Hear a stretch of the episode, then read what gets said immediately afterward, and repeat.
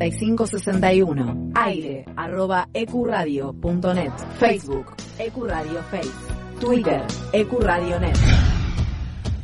Ecuradio, tu emisora. Fin. Espacio publicitario. Estos son mandamientos para ser un buen ñoño. Comerás pochoclos por sobre todas las cosas. No desearás el videojuego de tu prójimo. Santificarás a todos los cómics y los mangas. Jamás ¿Qué es darás esto? una reseña. No te preocupes. Llegaste al lugar en donde se ve y se habla de todo lo que te gusta del mundo nerd. ¿Cómo, cuándo y dónde crees? La única regla, no hay reglas. Noticias, reseñas, juegos y mucho humor. Hasta las 6 de la tarde somos post créditos. Nos encontramos después de la función.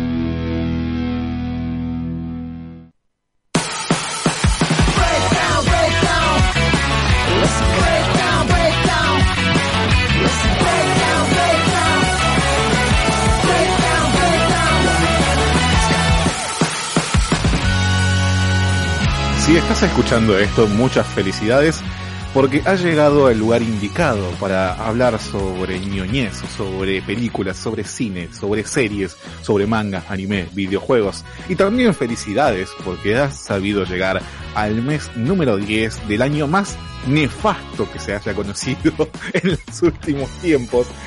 Pero bueno, bienvenido a Post Créditos. Mi nombre es Jonathan Carretero.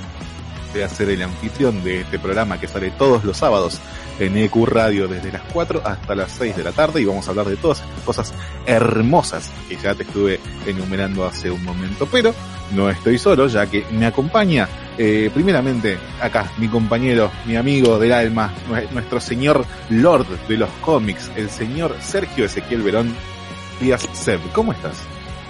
Buenas tardes, mis motherfuckers. ¿Qué onda, Johnny? Sí. ¿Todo bien? ¿Estás por ahí? Ah, no se te escuchaba. ¿No se me escuchaba? Está, ahí te escuchamos. ¿Cómo va, motherfuckers, entonces? ¿Cómo estás, John?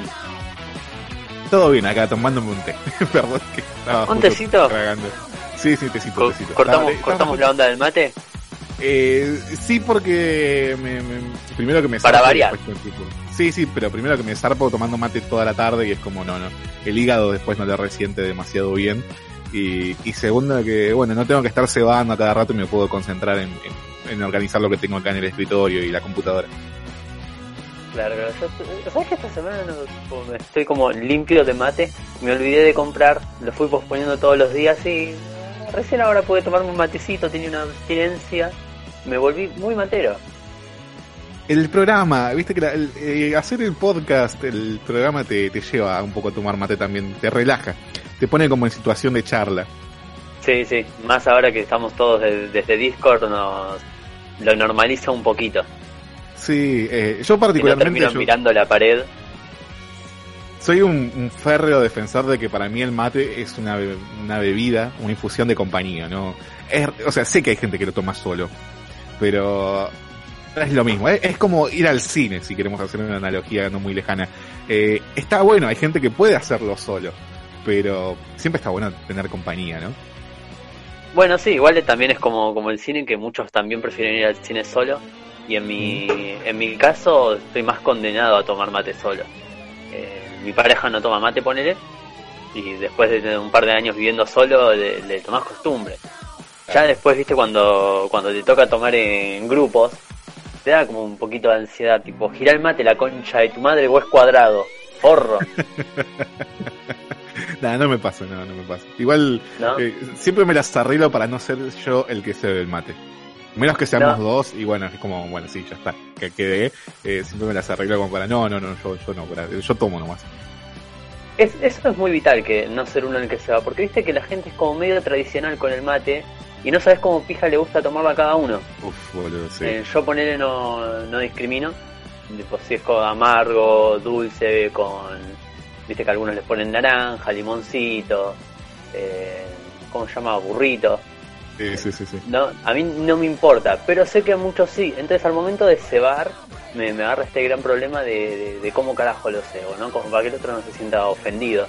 Que, que agitarlo primero, que sin azúcar, que con chúquer, Claro. que, que se va solamente de un costadito. Sí, boludo, menos mal que se juntan a tomar mate y no a coger, porque si no... Mal. A mí, a mí me pasa que, que mi viejo es medio como el príncipe mestizo de los mates. Eh, y literalmente cuando le hacía un mate, viste, me lo daba un sorbo, golpeaba la mesa y decía, está mal hecho. Yo no puedo creerlo. Volvelo a hacer. Volvé a hacerlo porque te golpeo, me decía. ok. No, no, no, no, nunca llegamos a ese extremo porque el siguiente mate lo hacía bien. Ah, Pero viste, no, que muy frío, que muy caliente, que hay gente que lo toma hirviendo. Gente, el mate no se, no, no, no se tiene que hervir el agua. Me quemas toda la yerba, hijo de puta. Se la va Eh, así. entre 80 y 90 grados tiene que ser. Más de 90 Claro. no. Recordemos que el agua hierve a los 100 grados de temperatura. Igual, loco, tómalo como se te cante las ganas. Si ten- tenés ganas de tomar mate de leche de cabeza, eh, acompañado por, no sé, un plato de, de ravioles con, con boloñesa, y hacelo. Es, es tu estómago, es tu mate, vos pagaste la yerba, vos pagaste el agua, que te chupe un huevo, ¿entendés? No, obvio, pero bueno, esa es la parte que la vuelve complicada cuando la tomas en grupo, viste que eh, cuando todos se juntan, cada uno en su casa tal vez la toma de una forma específica y, y ponele, o sea, yo mate me puedo ter- terminar toda la todo el puto termo sin, sin cambiar la yerba. Claro. Y hay gente que, que, cada viste- tres mates está sacando y poniendo, esa- como me pone muy mal eso. Sí, sí, sí, bueno, creo que nos habrá pasado de estar con una de las veces que fuimos al parque que los- te mirá vos y a, a Sofi, saludos a Sofi, que les agarré y dije, che, muchachos, ¿quieren que lo, lo cambie? sí. sí, sí, sí. Pero igual, eh, volviendo a, a esta Por cuestión hacia de- el de- otro. Igual a esta cuestión de tomar mate en grupo, que bueno, hoy por hoy ya no se puede por nada, las circunstancias que estamos viviendo hace meses, no hace falta aclarar. Esto eh, no creo que sea una cuestión de, ay, bueno, no, pero cuidado porque no sabes. Loco, te estoy cebando mate, da fucking gracias de que te estoy haciendo un mate. Si no venís y lo haces vos, carajo. Lo mismo que los boludos que van a la casa de alguien que hace asado, y es como, no, no, dejá que eh, el asado primero, es como, no, no, cerrás el orto y comes. No, real, real. Yo vos vos ponés la casa, de- vos haces el fucking asado y listo. Sí, sí. A mí yo he llegado a la situación muy clásica de agarrar los utensilios de cocina de, de asado y decirle, hacelo vos. Claro. Si no, no me jodas. Eh, todo un tema. A mí lo que me genera un poco de conflicto, no, hoy, hoy, hoy es post créditos mate, ¿eh? Eh, Post mate. Claro, el, el tema del gracias al momento de, de- de- de Ah. Porque Yo yo, soy- un hombre, yo soy un hombre muy agradecido. Sí, sí, sí. sí. Me pasa lo mismo. No- Entonces es complicado porque, dale, no sé qué decir porque quiero seguir tomando, pero viste, está esta costumbre medio berreta de si decís gracias todo se corta Claro. y, y no va. Eh, Qué boludo, sí, mamita eh, querida. qué sé yo, no, a mí no me gusta. Eh, o sea, yo siempre doy las gracias. Y, y es como tipo, eh, no, no estamos jugando las cartas, no es tipo, eh, no, y no dije última, te dije gracias, la puta madre, no es que te estoy diciendo basta de mate. Eh, Ah, además, es no sé, eso, vos a alguien por- le decís, Gracias por alcanzármelo. Claro, vos a alguien le decís, no quiero más, o último mate, y te va a enchufar otro mate, porque este- hay una cosa en el mate que parece que tiene algo que te da amnesia, de que, que le decís a alguien, no quiero más mate, y te enchufa otro mate después. Tenés que repetirlo como tres veces. Sí, bueno, tal vez, tal vez de ahí viene el hecho del, del gracias, como el código de no digas gracias hasta que mm, terminaste de, to- de tomar. Pero Sí, bueno, pero- creo que, pero- creo que pero no. qué sé yo, o sea, es educado y a veces el mate está muy rico y el, el momento, y te te sale decir gracias. Es como, vamos dos mates, vieja, ¿cómo te voy a decir que no quiero más mate ahora? Mal. Eh, insisto, no, no, no estamos jugando al truco. Ah, no, dijiste gracias, listo, basta para mí, basta para todos. Se, cortó, se cortó, se cortó. Fíjate un pedo, en fin. Pero bueno, no estamos solos en esta tarde eh, en la que vamos a hablar de películas y de otras cosas también, porque ha llegado eh, nuestro Lord irreverente, Lord of the Mongols, el señor Alexis Tinti. ¿Cómo estás? Muy buenas chicos, ¿cómo andan por ¿Todo la bien? tarde? Nuestro editor oficial en, en postcréditos, si pueden pasar por nuestro Instagram postcréditos.radio, en donde eh, tiramos los spots cada sábado a sábado. Acá tenemos a nuestro editor estrella que nos hace ahí el videíto para, para compartirlo con ustedes. ¿Cómo va? ¿Qué tal la semana? La verdad que bastante, bastante bien. Eh, muchas gracias por esa hermosa intro. Recién acabo de terminar de ver la película que nos trae hoy eh, a la charla, un poco más tarde. Bien, Eh, así que nada, todavía estoy como procesando y esto que el otro y literalmente apagué Netflix y entré al Discord. Así que Perfecto. Pero bien, bastante, nada, bastante te voy, a, te, te voy a decir una cosa simple. Pulgar arriba, pulgar abajo, o te abstenés a decir algo.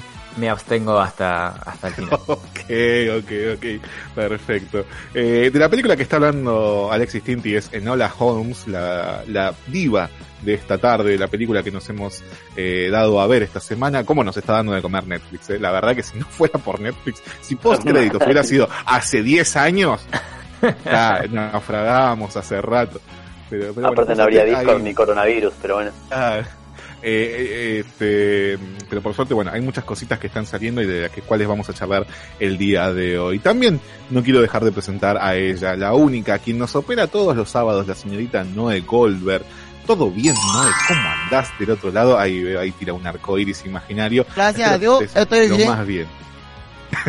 Perfecto.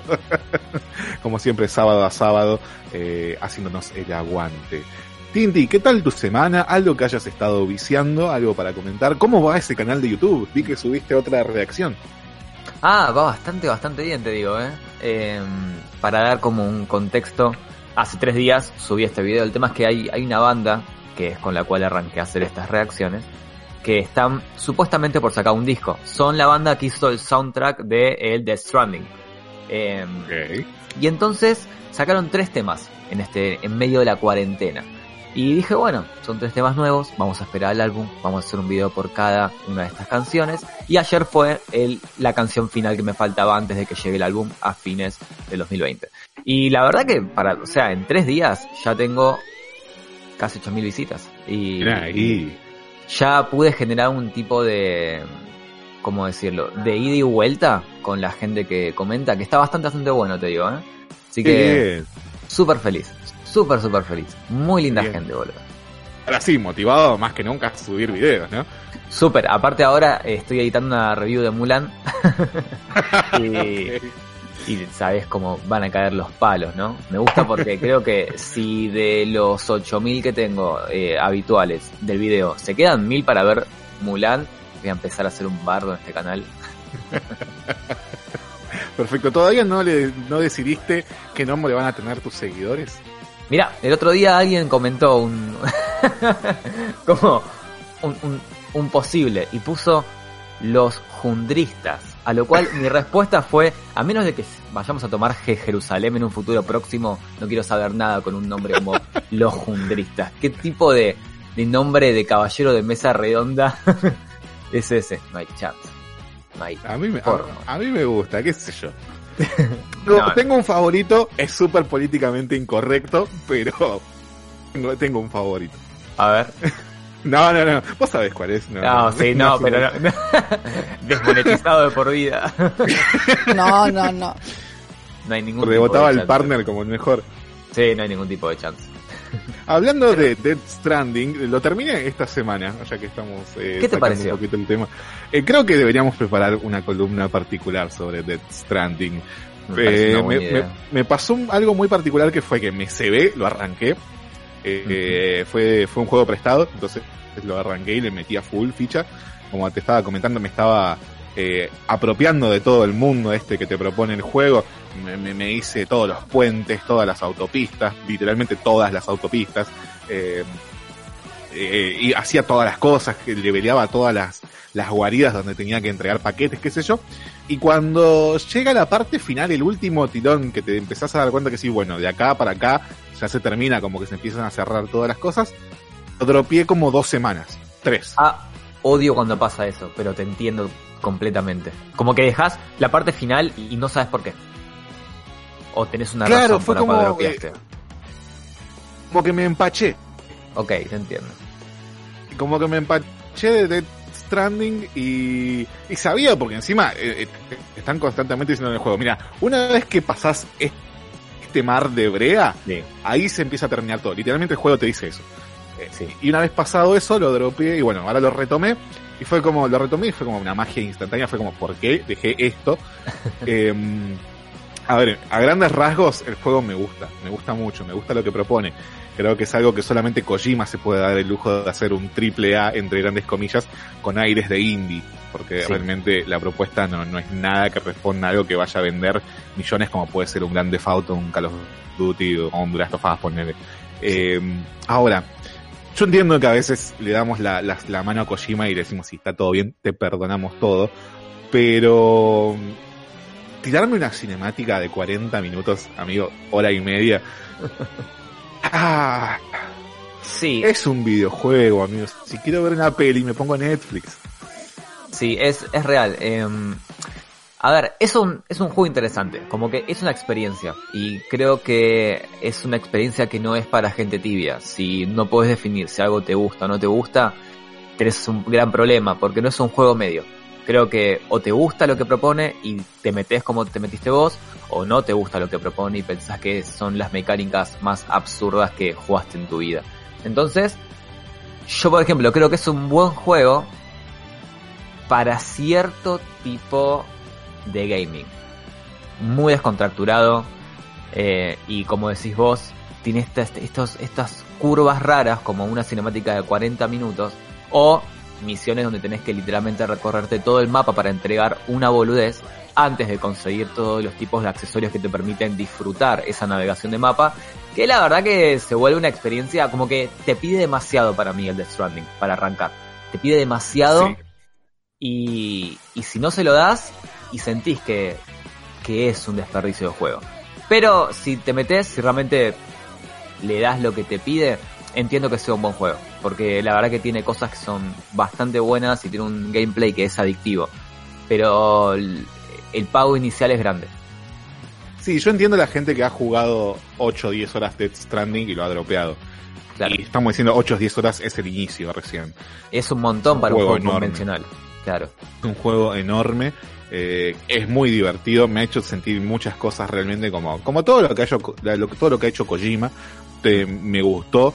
Eh, pero no sé, lo que más me, me- me- tal vez me sacó en su momento que fue ya está, que quería, quería sacar toda la mierda, fue, fueron estas cinemáticas de 30 horas, porque literalmente es un juego en el que sos vos y tu alma, y estás de las, pone, 70 horas que me habrá llevado a terminarlo, Sí. 55 horas pateando el monte solo, Claro. y, y la única forma que encuentra Kojima de contarte una historia súper enrevesada eh, es o te sentás a leer, tipo abrís la Biblia y te lees todos los textos que te van tirando, o eh, algo muy estilo Kojima, pero creo que deberían, eh, no sé, encontrar otra forma, que es que te tiran un codec. Me pasó, eh, llegando al final, que se empezó como a, a develar el misterio de muchos personajes que no sabía de dónde venían, no se sabía qué eran, no se sabía por qué actuaban, y Guillermo del Toro me empezaba a hablar por codec, tipo, ah, no, pero acá eh, eh, encontré unos archivos secretos donde dice que fulano es así, así, así, hace esto por esto y por esto,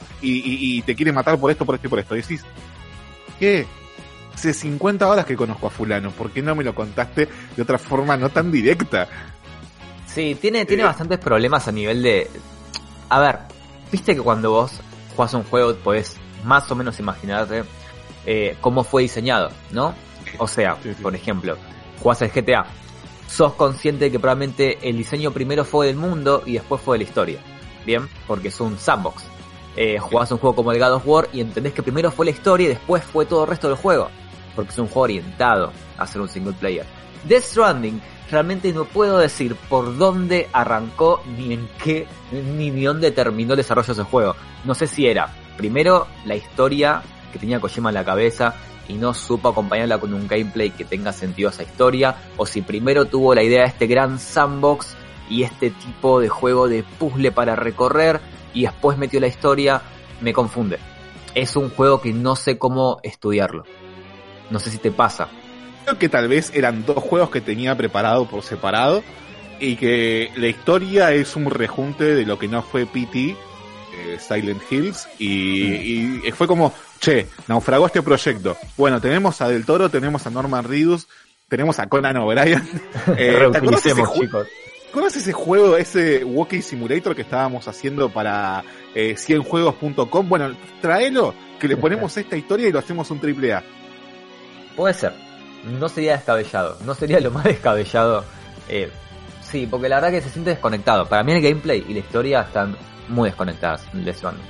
Y por eso también me cuesta mucho, por ejemplo, a ver, yo jugué todos los juegos de Kojima, a excepción de los primeros primeros, eh, tipo esos de, de mechas de PlayStation 2, que Mechas, son súper famosos. ¿A Metal Eh, Gear? sí. No, no, no, no, no, no. no. Eh, antes de, de Metal Gear, él hizo una serie de juegos para Play 2 que era Re Zero no sé qué cosa, que era un Ajá. juego de acción de mechas. Y todo el mundo Sí. dice que es uno de los mejores que hay de mechas, pero bueno, nunca lo pude tocar. Pero los Metal Gear los juegues de Play 1 hasta, conclusión lógica para mí, en la Play 3 con el Metal Gear 4. El Phantom Pain para mí no es, es- está como dentro de ese mundo, pero no, por cosas que podemos hablar si quieres en un especial de Kojima. eh, sí, sí, eh, eh, sí, de redace un especial de Kojima. Pero a lo que voy es que siempre sentí que Kojima integraba muy bien el gameplay con la historia que quería contarte. No hay mejor ejemplo en el Metal Gear 1, donde hay un personaje que se llama Mantis, que tiene poderes, y si vos dejás el joystick en el piso, Mantis con la mente hace de que se mueva. O sea, Kojima siempre fue muy bueno integrando el gameplay y su historia, y en el Death Stranding siento que algo salió mal. Entonces, me costó muchísimo decir, wow, qué juego redondo, porque la historia a mí me gustó bastante. Sí. Pero tardé un montón en entenderla. Y el No, gameplay me gustó bastante, pero tardé un montón en meterme. ¿Me explico? Sí, sí, sí, incluso cuando te explican todas las cosas en el, en el final, es como que no te terminan de cerrar la historia y tenés que rechequearlo en tu cabeza para decir, ah, esto era por esto y esto es por lo otro. Eh, y hay cosas que no termino de, de comulgar. Hay un momento que li- literalmente me, me harté y, y dije, bueno, no, me siento porque lo estoy terminando, que es... Hay como tres finales en el juego. O sea, es como un final atrás de otro final, atrás de otro final pasa algo, Kojima te tira los créditos y el juego sigue. Pasa otra cosa, Kojima te tira los créditos y el juego sigue. Como, amigo, ¿cuándo termina esto? Deja de tirarme Definite. falsos finales.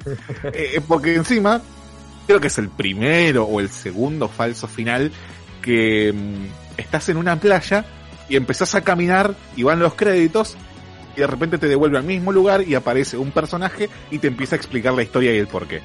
Pero no es que te lo explica de una con una cinemática y no, no, te, te da cinco minutos de charla y empezás a caminar de vuelta para, para nada, porque realmente no, no, no terminas haciendo nada porque te devuelven al mismo lugar y empieza de vuelta ese personaje a seguir contándote la historia. Y es como, Shima, contámelo de una, ya estamos acá. Claro. Le metí 70 horas a tu juego. ¿Te- te- ¿A vos te parece Ah, que no no, lo me interesa el final? Sí, te entiendo, es real. Y ahí está, es- diste un perfecto ejemplo de la desconexión entre historia y gameplay. Si tenés que estar 5 minutos cambiando una playa y no hay ninguna finalidad para eso, no lo hagas. Contalo de otra forma. Eh, Eh. Así que nada, no quiero alargar esto, pero me gusta que lo hayas disfrutado, pero creo Sí, que sí, lo- da como para una charla eh, profunda.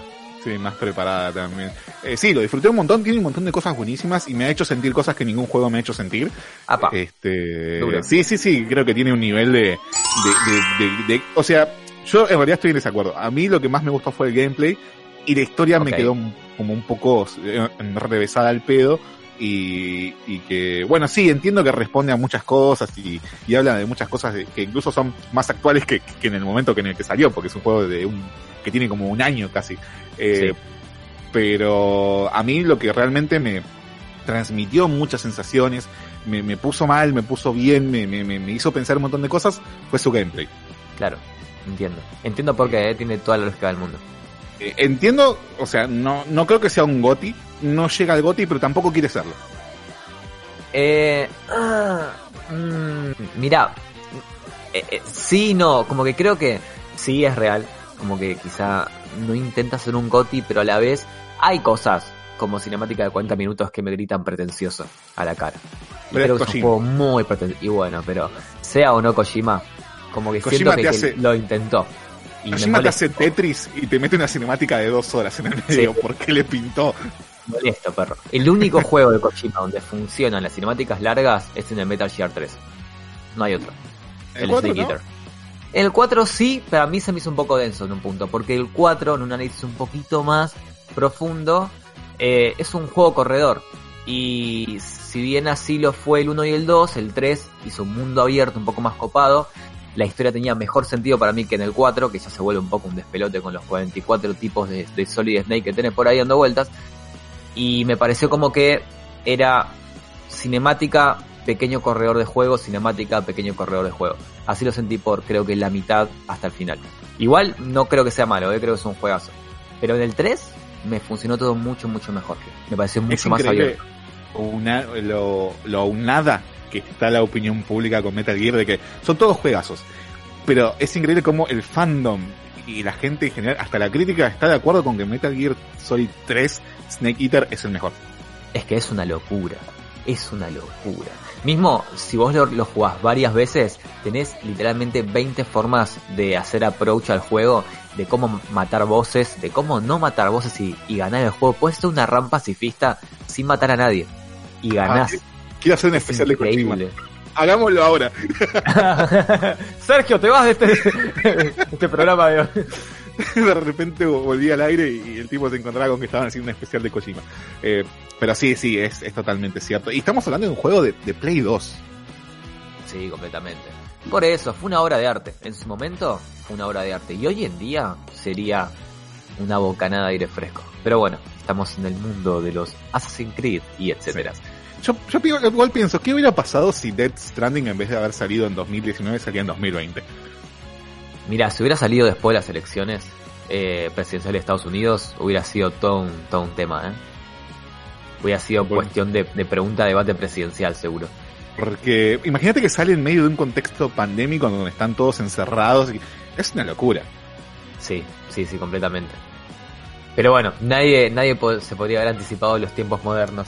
Mucho menos. Casi, allá- casi que Kojima arriba. sí, ¿eh? Puede ser. Pero, pero bueno, volviendo a tu canal de YouTube, ¿dónde te podemos encontrar? ¿Dónde nos podemos suscribir y dónde le podemos dar like? Me pueden encontrar como Alex Jundro en YouTube y Alex Jundro con doble L en Instagram y en Twitter. Esas dos plataformas casi que no las uso, pero en YouTube estoy súper activo, chicos. Mínimo un video por semana. Máximo un video por semana. ¿Qué esperas? Perfecto. Eh, recuerden que pueden pasar por nuestro Instagram postcréditos.radio, en donde estamos publicando trailers, noticias, póster, anuncios, rumores, fotos lindas, memes, lo mejor de lo mejor en postcréditos.radio. Y no dejen de pasar por Spotify a escuchar nuestros programas que también nos encuentran como postcréditos. Eh, no sé si me estoy olvidando de algo, creo que no. Creo que Eh, estamos, ¿eh? Así que, así que bueno, eh, es momento entonces, como prometimos en nuestro spot del día de hoy, de enterarnos de las noticias más sabrosas de la semana.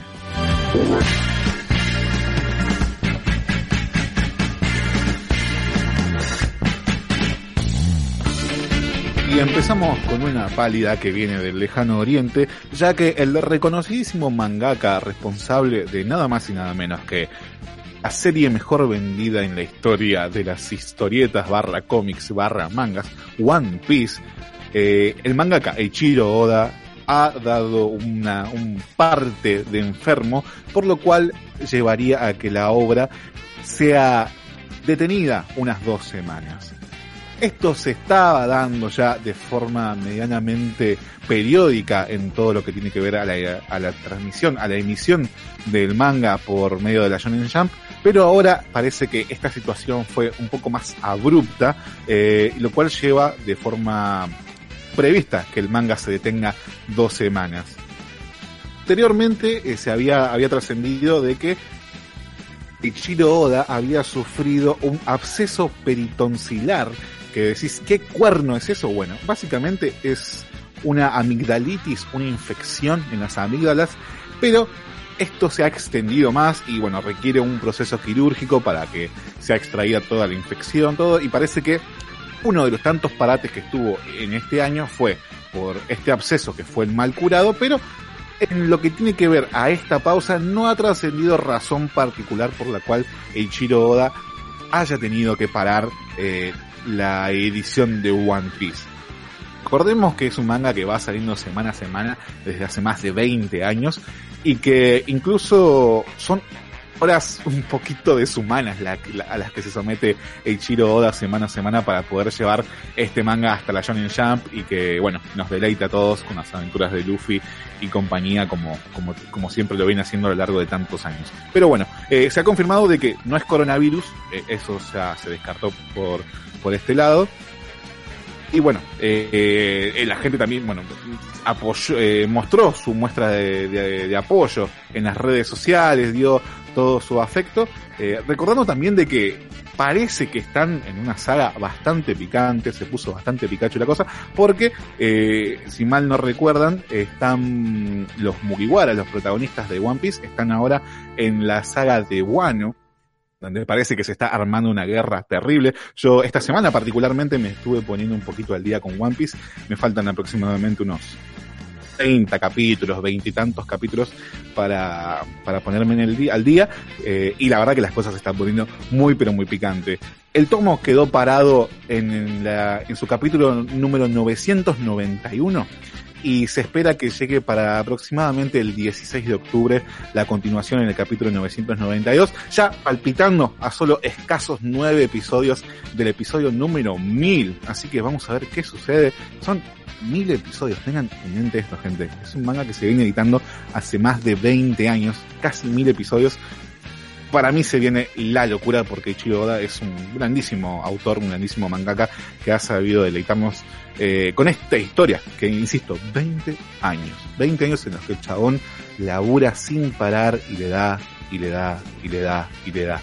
Es una fucking locura. Así que esperemos que Ichiro Oda se recupere y bueno, pueda seguir haciendo este manga como viene haciéndolo desde hace tantos años. Por otro lado, algo que rompió el internet esta semana. Sabemos que estamos a las puertas ya, a un mes, mes y medio de conocer, de tener en nuestras manos la nueva generación de consolas, la nueva Xbox y la nueva PlayStation.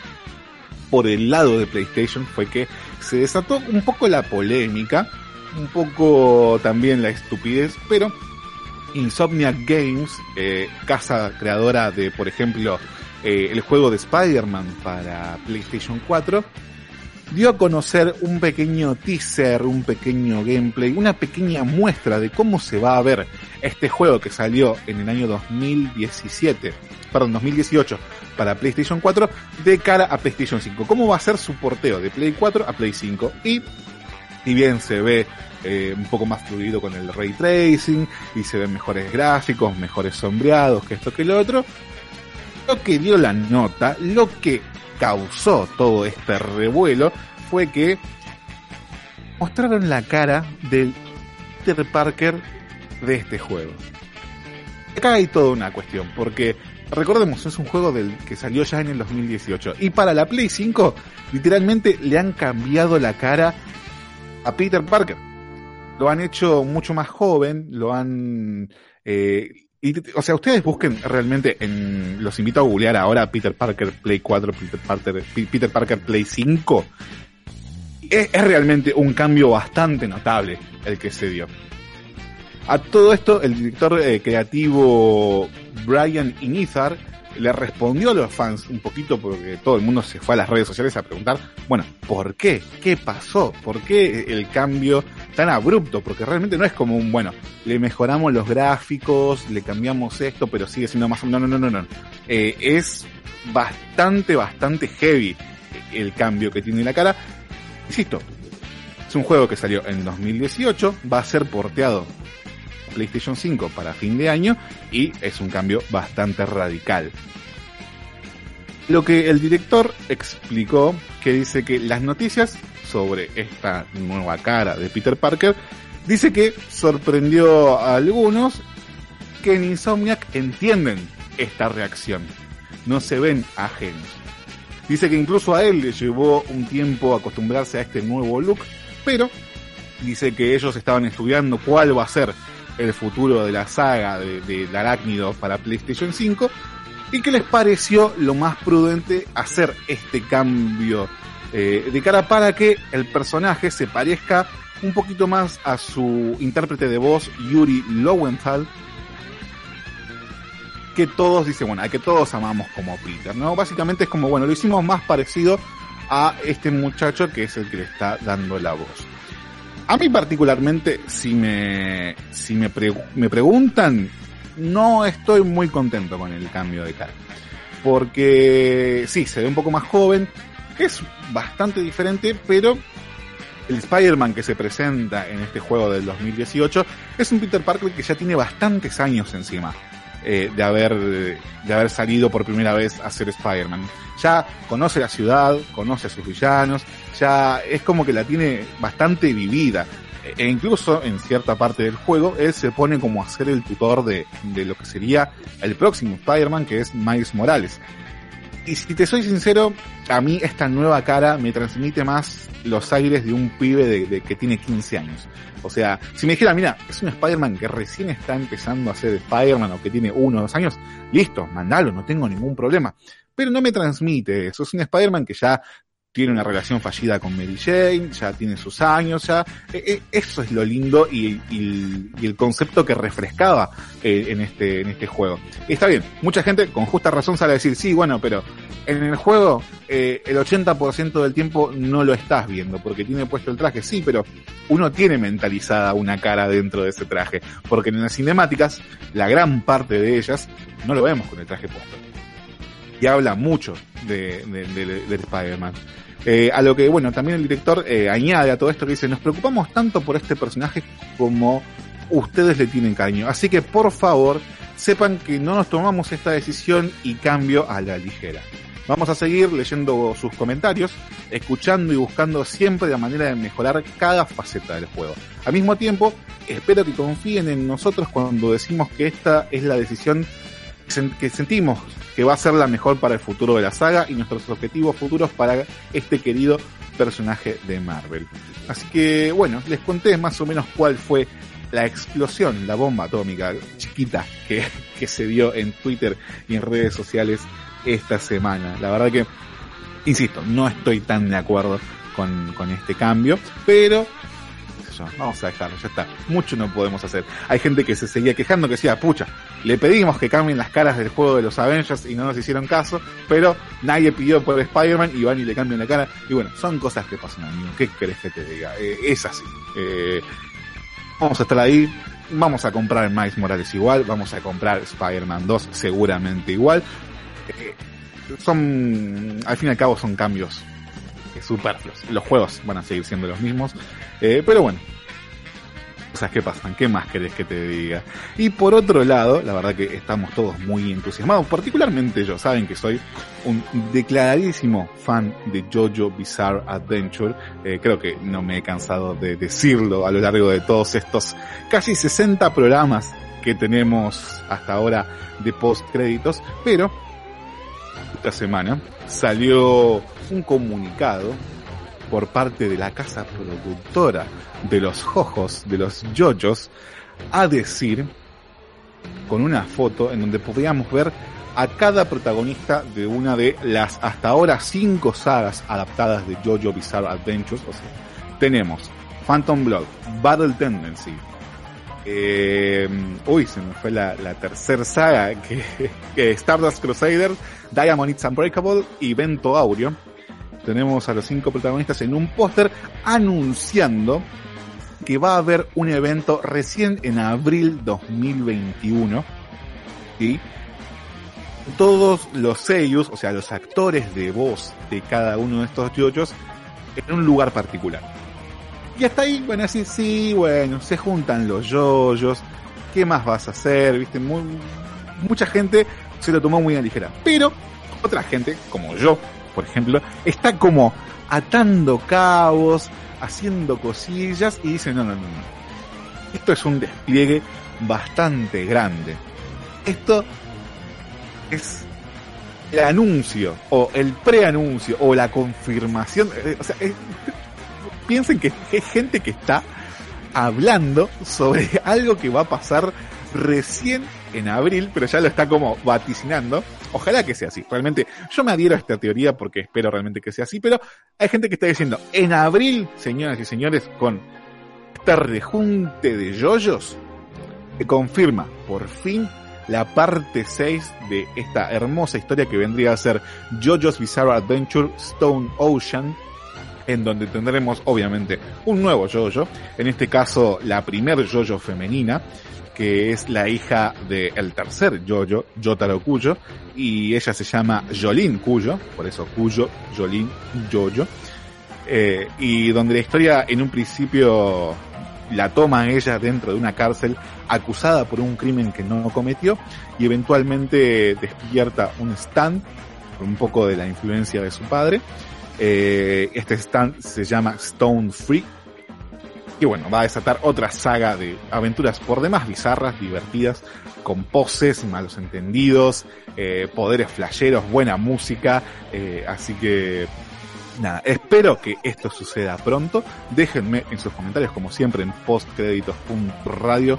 Eh, ¿Esperan una nueva temporada de JoJo's? Yo, obviamente, siempre sí. Si a mí me decís, mañana sale eh, Stone Ocean, y dale, mandale. Estoy esperando eso. Recuerden, abril 2021 se espera. Esto es, esto es un rumor más que nada, pero te lo digo en base a información real. Abril 2021 se espera a que salga la nueva eh, a que se confirme la nueva temporada de JoJo's Bizarre Adventure. Otra parte, si te puedes eh, entrar a Instagram, vas a encontrar en nuestro postcréditos.radio, nuestro usuario de Instagram, vas a encontrar dos trailers muy particulares. Uno, en realidad son dos teasers.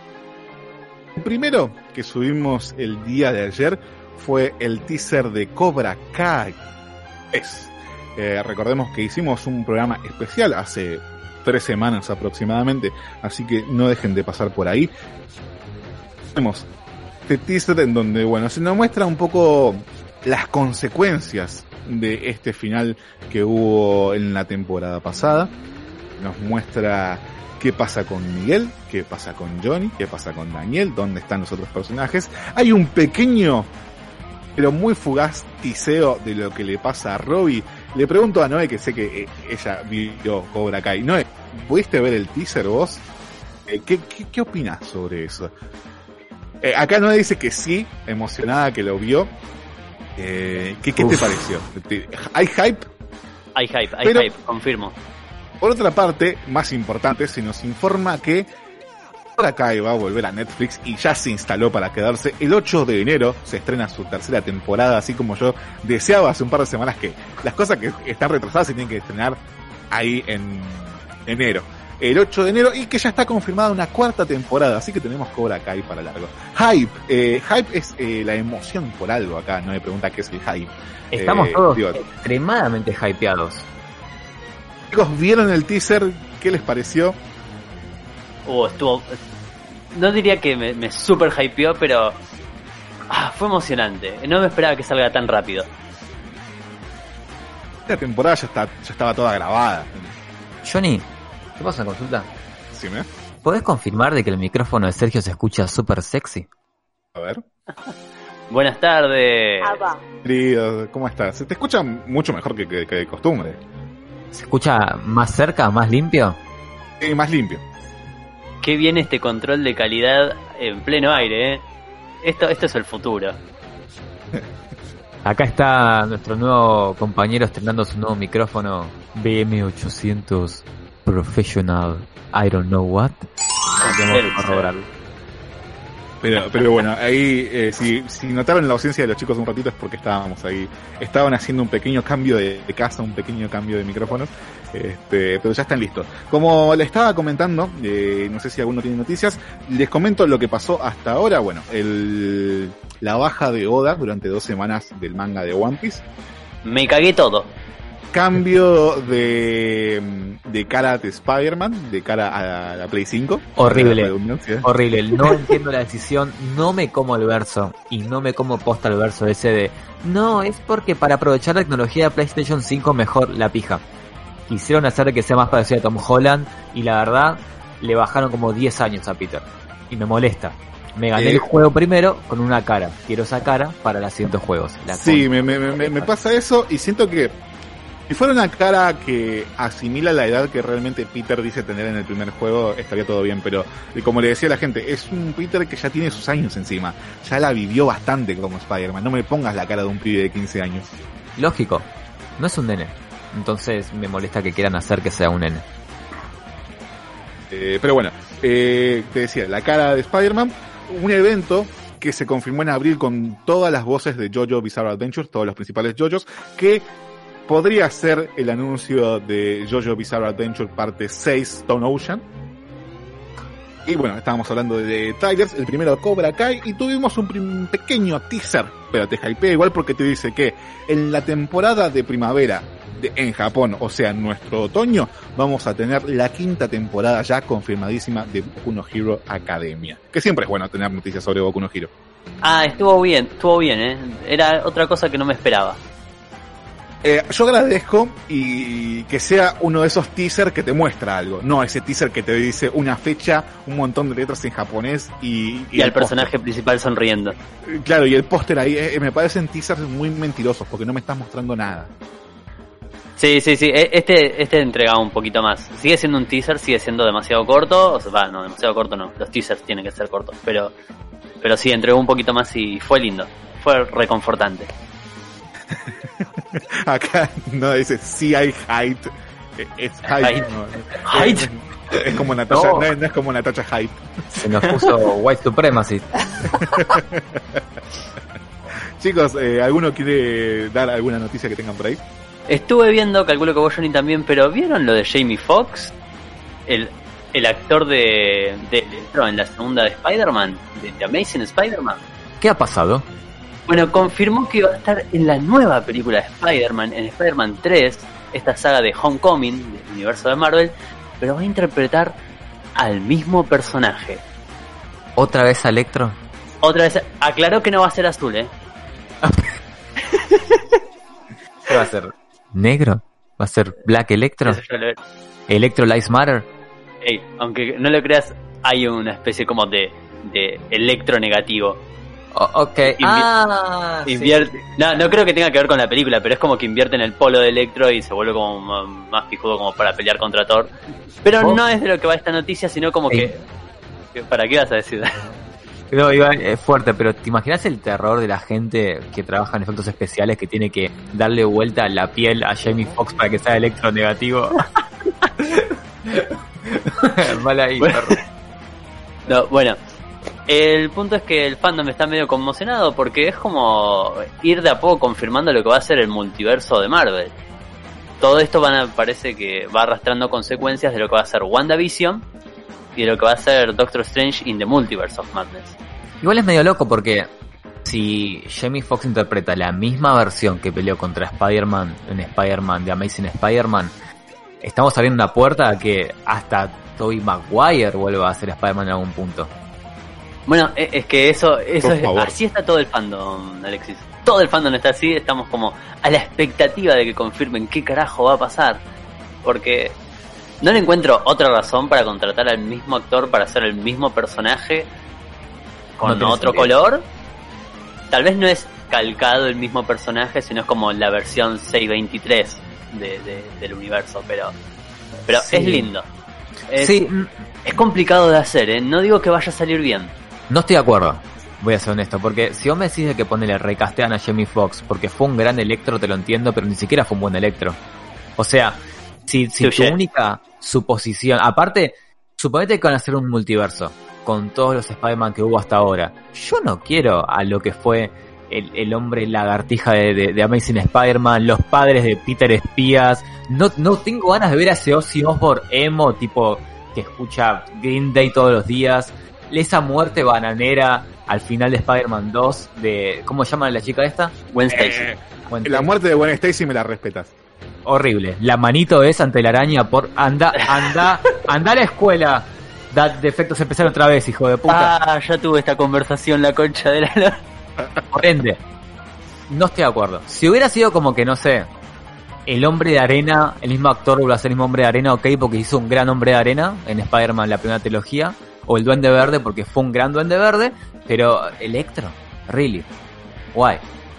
Es lo que estaba a mano, es lo que se puede hacer. No, de vuelta, esto no significa que todo el universo de lo que fue el Spider-Man de Andrew Garfield eh, se cole derecho en lo que es el universo de Marvel.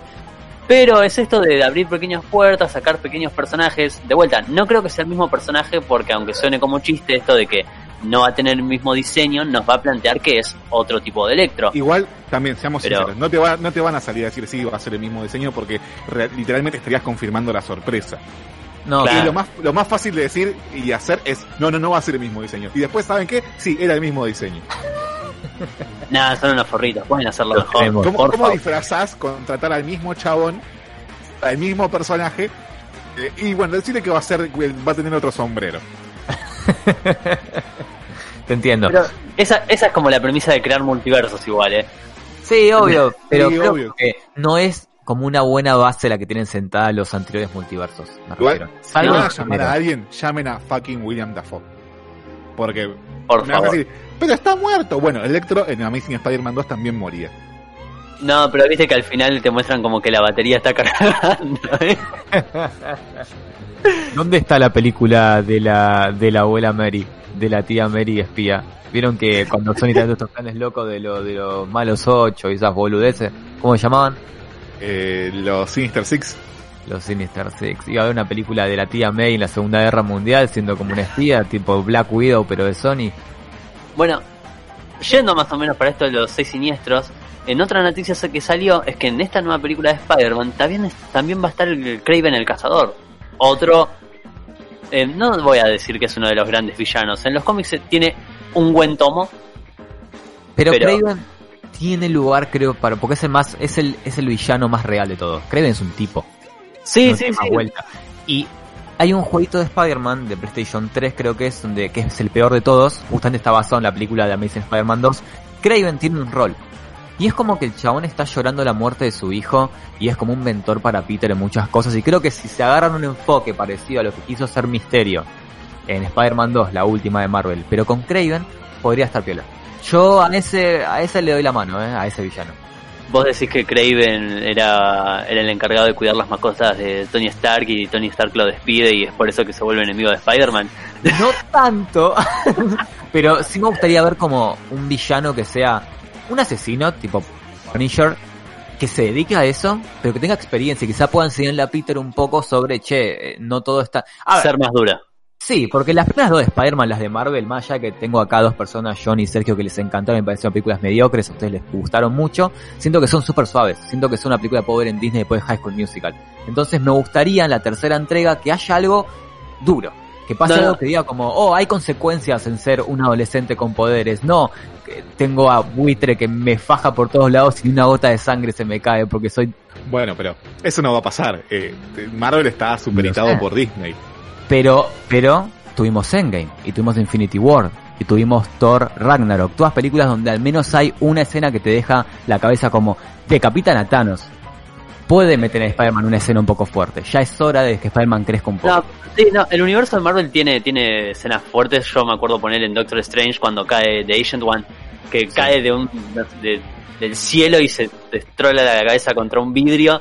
Y eh, duro como cae. Duro. Sentí Oh. el peso de esa caída. En Guardián de la Galaxia, cuando el malo le pega con un martillo en la cabeza a uno de los chabones Claro, y trae todo el chorro de sangre para hacer el ritual, ey, eso es loco, eso es fuerte. Eso fue oscuro, eso fue como Eso el universo oscuro. de. Sí. Pero bien hecho. Claro, no, yo también, a mí me gustaría también ver una faceta más, eh, no sé si oscura de Spider-Man, pero es algo con lo que se, se suele jugar a veces, tipo, ver que, que no todo es tan ideal en el universo del arácnido. Hay ciertos cómics en los que plantean la faceta más siniestra de Spider-Man, en las que es una araña, tiene que dar un poquito de miedo, cuando se enoja eh, es, es duro en los cómics cuando esas cosas pasan. Pero coincido con que Kraven es un personaje que puede dar esta vuelta de tuerca, el llevarlo a un mundo mucho más adulto. De hecho, volviendo a los cómics, la última cacería de Kraven eh, es un bestseller de, de lo que es Spider-Man y es interesante justamente por, la crudeza que, que es Kraven. Es, es rudo, es el cazador. Claro, mismo veo que en las últimas de Spider-Man, eh, las de Tom Holland, los villanos tienen un trasfondo duro, real. Wither tiene un trasfondo duro, duro. Y bueno, quizá Misterio no tanto, me pareció bastante un heel, pero al menos plantea de que hay algún tipo de seriedad dentro de este universo. Eh, Bueno, Misterio casi le vuela la cabeza. claro, por Será un eso. detalle pelotudo, pero casi le vuela la cabeza. Entonces me gustaría ver a Peter lidiando realmente con repercusiones o consecuencias de nada, que es un mundo jodido, ¿no? Donde Iron Man tuvo que morir para detener a un titán de otra galaxia. Sí, sí, yo a diferencia de Tintin creo que la primera de, de Spider-Man, como él dijo, tipo, me parece buena y me parece que sentaba la, la base para que hacer una trilogía coherente y, y efectiva. La segunda se va al pasto, la segunda se caga en todo lo que acabo de decir. Tom Todo. Holland cae en Holanda. No, no, no, no. que nos tomó eh, pero, pero en fin, después creo que esas son las noticias pertinentes al universo de Spider-Man. Después, lo, lo de Adam no me asustó, Johnny, que eso quería decírtelo posta, eh, tuve miedo de eso. Johnny Es desapareció. heavy, es heavy, no, no, es Ah. heavy, heavy. Eh, le estaba comentando a la gente que yo estoy, bueno, me estoy poniendo al día con el manga, me faltan unos 30 capítulos y se está poniendo re Pikachu todo. Eh, Es. Eh, no, pero bueno, al menos está confirmado que no, no era nada grave, que va a volver, todo está bien y, y- y mi saga va, va a continuar. O sea, no es que me a volver importe, en Avengers Infinity War. claro, no, no- no es que me importe Oda, es que me importa la puta historia. Lo lamento Oda, pero yo tengo compromiso con tu historia, ¿no? Como... Aparte ya estaban, dijeron hace un par de programas que en tres cuartos del manga, ¿no? Sí, pero vos sabés Ay. cuánto dura One Piece, van, van casi mil capítulos. No, está bien, pero quizás si el chabón está realmente como mal, mal de salud, no le quede otra que apurarla, o sea, realmente apurarla. Si, si suponete que en un año le dicen como, ¿qué problema tiene Oda? ¿De, de espalda o algo realmente grosso? No se sabe, o sea, yo estaba diciendo que bueno, en algún momento del año pasado y este año tuvo una, un absceso peritonsilar que es una amigdalitis mal curada. Ok. este, en donde te tienen que intervenir para sacarte toda la pus y todo lo que está infectado eh, y que es bastante complicado pero bueno el tipo también se ha sometido a sesiones de dibujo este nada, extremas No, que se lo comento acá. lo que. Eh, Oda está loquito, eh. Oda tipo semanalmente publica y está hace años publicando semanalmente y, la, y grandes partes de, de la obra la dibuja él. Casi que no tiene ayudantes. Tiene un par que le dibujan los fondos, pero Ajá. toda la materia dura del manga la dibuja él. Tipo, y publica uno por semana, amigo. Se toma una vez al mes un descanso, pero ritmo duro el hijo de puta, eh. Compromiso. Aprende Togashi, sacame uno de Hunter x Hunter al menos una vez cada 10 años, hijo de la gran puta. mal mal mal mal mal pero bueno, pero hablando De, de noticias sobre enfermedades y es- grandes escritores de- del mundo del cómico o del manga, eh, me siento en la responsabilidad de hablar sobre lo que fue el fallecimiento de Kino, el, el creador de, de Mafalda, y puta que es así, fue una noticia que, que me puso mal. Mal, más porque encima todos empezaron a subir su- sus conexiones con el mundo de Mafalda o la obra de Kino y ver ciertas viñetas que, que marcaron más o menos lo, lo que es ya desde mi personalidad, mi, mi enfoque a la comedia. creo que fue, fue realmente algo que me golpeó. No, Sí. no sé ustedes. no, Sí, fue eh, duro, fue- Yo tengo ahí el libro de Mafalda completa, el que venía con las secciones de, de inédito, etcétera. Me encanta, me encanta Mafalda. Eh, es increíble y Quinos es un gran era un gran pensador argentino y es es medio una poronga, tenía que pasar obviamente, pero Quino no solo fue como un pilar en la política del país, sino que fue un pilar en cómo poder llevarlo a todo el mundo con Mafalda y con otras publicaciones. Y me da bronca ciertos personajes que se espían de Kino esta semana, como Nick, que la verdad que no es el momento, como que no era momento para calcarle un dibujo a otro artista para despedirte de Kino. ¿Y No qué, qué, qué esperabas, Snick? No se va a destetar nunca de Kino. Lo sé, pero no era el momento. No, pero después ya fue posta muy irrespetuoso porque no solamente Demasiado. sos famoso por copiar, sino que co- copias en un momento de luto. Eh, sos re- no, no solamente sos un, un- un plagiador, sino que te- realmente sos pelotudo, amigo. No, no, no, no, no, no, para, para, no disfracemos la maldad con la pelotudez. Es un forro. No, no, pero, pero Nick es malo. Nick no es solo tonto, Nick es, también es una persona horrible. Mismo Kino eh, abiertamente ha dicho que si hay un dibujante con el cual nadie quiere en, en- en la industria, es a Nick. Porque Así será. ¿no? Sí, sí, así. Así financiado por, por la nación, sacando todo. Lo odio. Pero bueno, no importa, Kino, triste. Ya- No, de vuelta, Eh, creo- es, una, es una linda ocasión para revisitar todo lo que es el universo Mafalda y todas las, con las cosas que ha hecho Kino, más allá de Mafalda. Eh, creo que es algo que no caduca. Eh, vos agarrás un cómic de Mafalda teniendo 8 años y lo vas a disfrutar y te vas a matar de risa y lo agarrás teniendo 40 y te vas a reír igual. Totalmente. Creo, creo que eso también es, es un gran mérito para Kino hacer una obra universal para, para que lo entiendan chicos y grandes y al chico que no lo entiende le da cierta cierta curiosidad Eh, porque tiene un humor eh, sencillo y duro. Sí. Ha- Hay viñetas que para mí desde chico siempre me parecieron como brutales. Tengo una muy fija que es en la que Mafalda está con el hermanito mirando a un policía y le señala la cachiporra, ¿viste? Y le agarra y le dice, este es eh, el amasijador de ideas, de ideologías. Eh, es, en imagen me parece como muy duro y muy sincero para, para su público, tipo, no oculta en ningún momento su postura, a dónde- a- hacia dónde va. Eh, un tipazo. Un tipazo y una obra, una obra hermosa. Que la verdad que sí, un- una gran pérdida, porque no tenía tampoco tanta edad. Este, sí era bastante mayor. Para cosas que se 88 años. entienden. Ah, Pero bueno, nunca, nunca 88. un Legrand, ¿eh? nunca, nu- nunca una Mirta, ¿eh? Nunca, nunca un Nick. No, no, sí tiene que ser Kino, ¿viste? Tiene que ser un Lelutier, a puta madre. Con Año de suerte, mierda. con suerte es un Trump. Ahora que le dio COVID Oh, la esposa, así que vamos a ver qué pasa. No es que me- no es que me guste podemos ver- decir que le ganamos la carrera a Donald Trump en el coronavirus, ¿eh? Cayó él antes que nosotros. En la vida, papi. Sí, eso sí. No voy a decir que estoy contento de que a gente mala le, cosen- le pasen cosas malas, pero ah, disfruto la ironía, tipo, tanto te burlaste. No soy Ahí ningún tenés. tibio. Ojalá que se muera. Y que encima, no sé, eh, la enfermera sea negra y no le quiera pasar los, los, los medicamentos. Oh, la justicia poética. Yes. Pero bueno, ya nos recontra pasamos de la hora. Eh, momento de escuchar un poquito de música. Les recuerdo que hoy es 3 de octubre, algo muy celebrado por los fanáticos de Full Metal Alchemist, porque es el día en donde inició toda esta aventura dentro del universo ficticio de este grandísimo manga, de este grandísimo anime. Y qué mejor manera que de rememorarlo, barra cele- celebrarlo con este señor temazo de la señorita Yui, que se llama Again.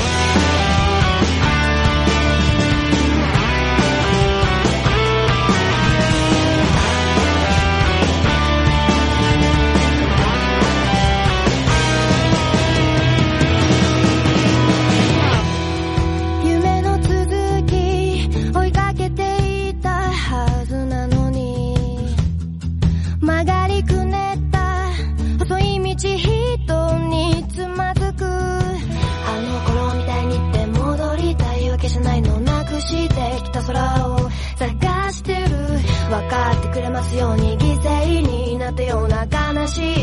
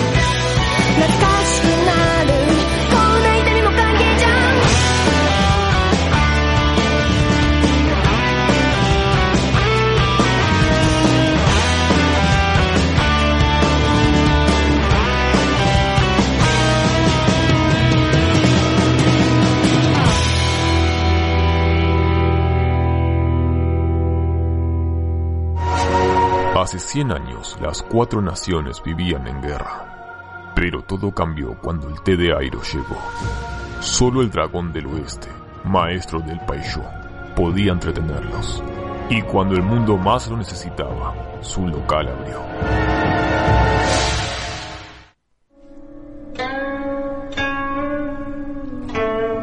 Hojas de té, abrió en té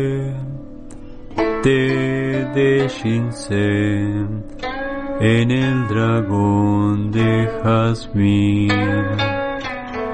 Descuento te daremos si al avatar traes su cono escribas. Esta es mi canción de honor.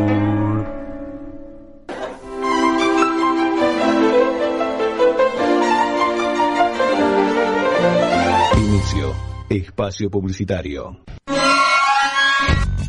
No te olvides, envíanos tu proyecto a info.ecuradio.net y forma parte de este mundo. Dale aire a tus ideas. Ecuradio. El plan Detectar está llegando a cada barrio de la ciudad. Identificamos a los contactos estrechos de cada caso confirmado y les hacemos un seguimiento diario. Así, estamos anticipándonos y cortando la cadena de contagio. Cuidarte es cuidarnos. Buenos Aires Ciudad. Te acompañamos, te divertimos, te entretenemos, hacemos radio para vos. Sube el volumen, sube el volumen. La música del mundo, la música de tu vida, tu música preferida en la radio que más te gusta. Sube el volumen. Los sábados de 20 a 22 por EQ Radio. Ahora también podés volver a escuchar los programas y los mejores podcasts en Spotify. Búscanos como EQ Radio y comenzá a seguir.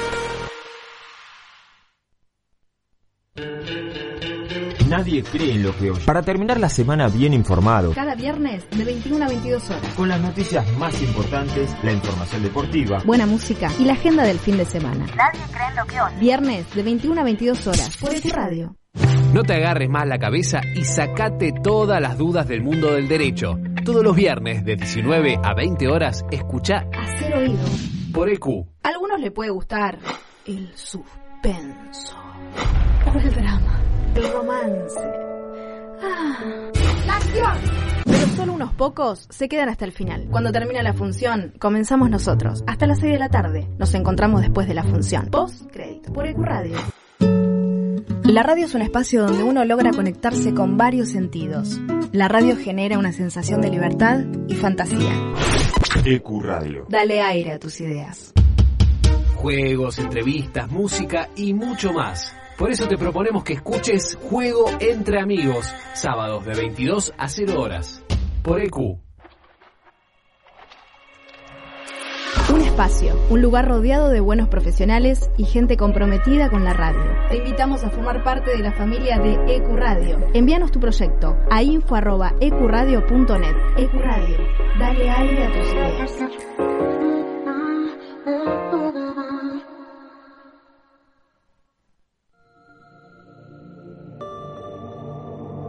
La radio es el único medio que no dejará de existir, pero sí de mutar. EQ Radio es online.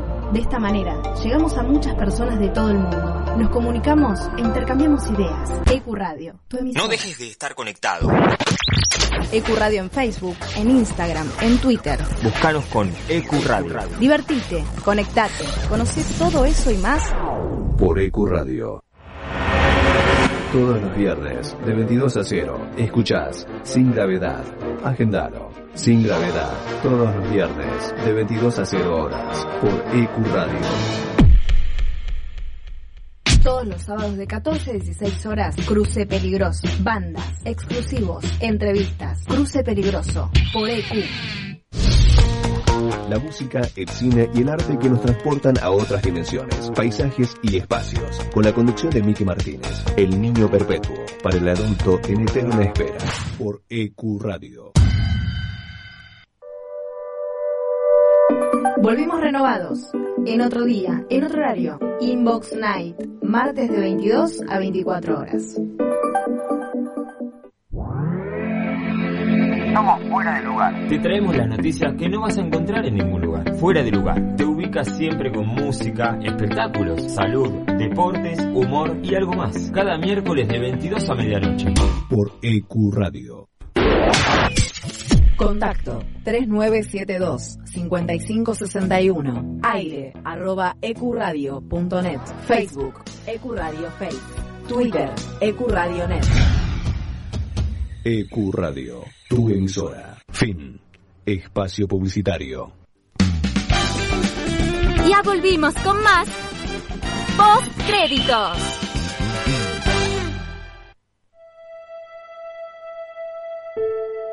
Estás cansado. Llevas más de un año trabajando. Tuviste un 2020 complicado. Un descanso inevitable. Eso es lo que necesitas. Para ver el amanecer de un universo agradecido. Lo vas a disfrutar como no lo podés imaginar. Espatanos Resort.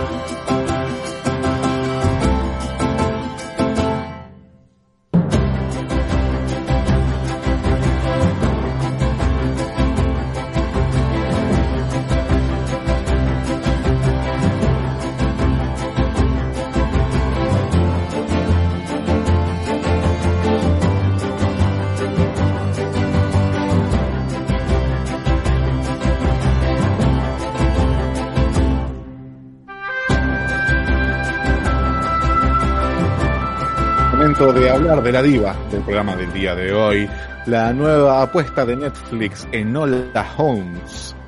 Eh, vamos a decir, este spin-off basado en el universo escrito por Sir Arthur Conan Doyle, pero Enola Holmes no es un personaje escrito por Arthur Conan Doyle, ya que en realidad es un personaje derivado de una serie de novelas de exactamente seis libros escritos por Nancy Springer, una señora quien en su momento empezó haciendo, vamos a decir, fanfics de personajes femeninos ambientados en historias conocidas eh, protagonizadas por hombres. En su momento fue, por ejemplo, Robin Hood, que él hizo una historia sobre la hija de, de, de este personaje. Y bueno, ahora nos toca eh, la película basada en estos, en estos Holmes, eh, quien vendría a ser la hermana menor de Sherlock Holmes, interpretada por Millie Bobby Brown. Bien, chicos, ¿qué les pareció Enola Holmes? Y bueno, no, no, no podés empezar así. Em, yo tengo dos posturas, o sea, primero que todo estoy seguro, y es el primer punto en el cual voy a basar todo lo que voy a hablar de ahora en adelante sobre esta película, y es que estoy seguro de que yo no soy el target demográfico de esta película, ¿sí? No hablo del sexo. Segurísimo. Hablo de la edad. Eh, creo que esta película es para chicos. Y no es chiste, no es de migración, no es nada por el estilo. Creo que es una película que está realmente orientada para un público de 15 a 18 años top, ¿no? Como que imagino que es una película que puede compartir cartelera con High School Musical 3. Mientras la veía, pensaba que es como una película de esas que ves en el cine de Disney. Sí, sí, estoy sumamente de acuerdo. Y me pasaba lo mismo al momento de verla. Y es también mi, mi segunda postura al momento de hablar sobre la película. Eh, me, me gusta, pero no es para, no es para mí.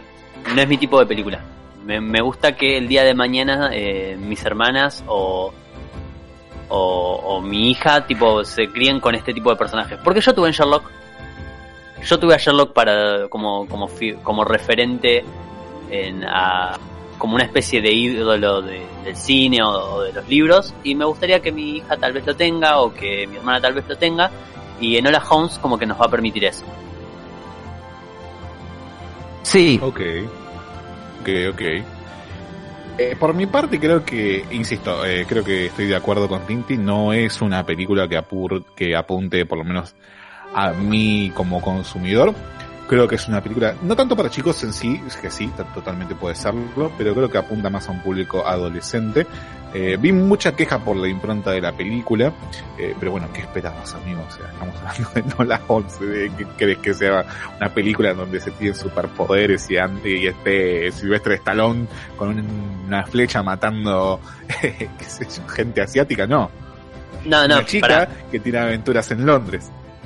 Sí, igual todo bien. La, impronta, el, el estilo que maneja la película para mí es medio choto.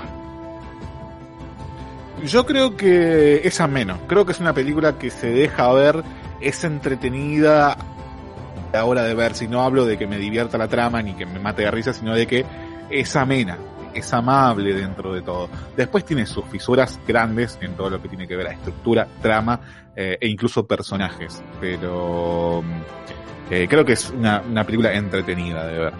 Bueno, muchas yo- grandes coma- eh, comillas en entretenida. Claro, o sea, te doy la mano con un par de cosas que decís. Sí creo que es una película que es, es amable. Eh, por eso digo que me hace aco- acordar mucho a Disney en cómo está formulada mismo la película. A los 50 segundos ya tenés una presentación, introducción de Enola por ella misma, que me recuerda mucho a eh, Leer a una princesa.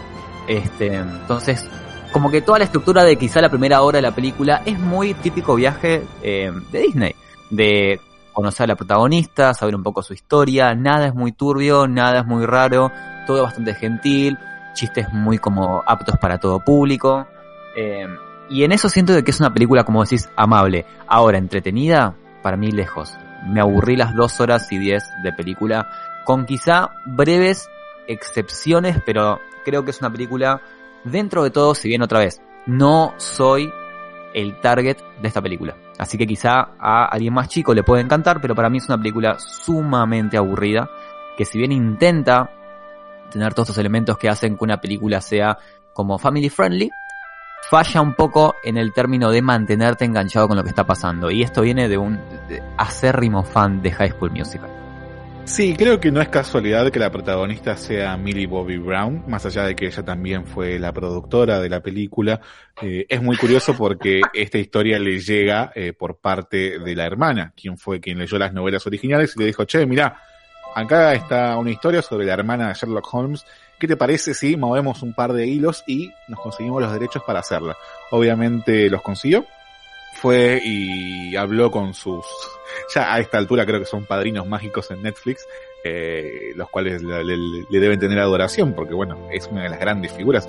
Eh, eh, Stranger Things tal vez es la serie que empezó a, catapultar los contenidos de Netflix, que en donde los contenidos de Netflix fueron empezados a tomar como bueno, acá hay algo más de nicho que solamente podemos encontrar en Netflix.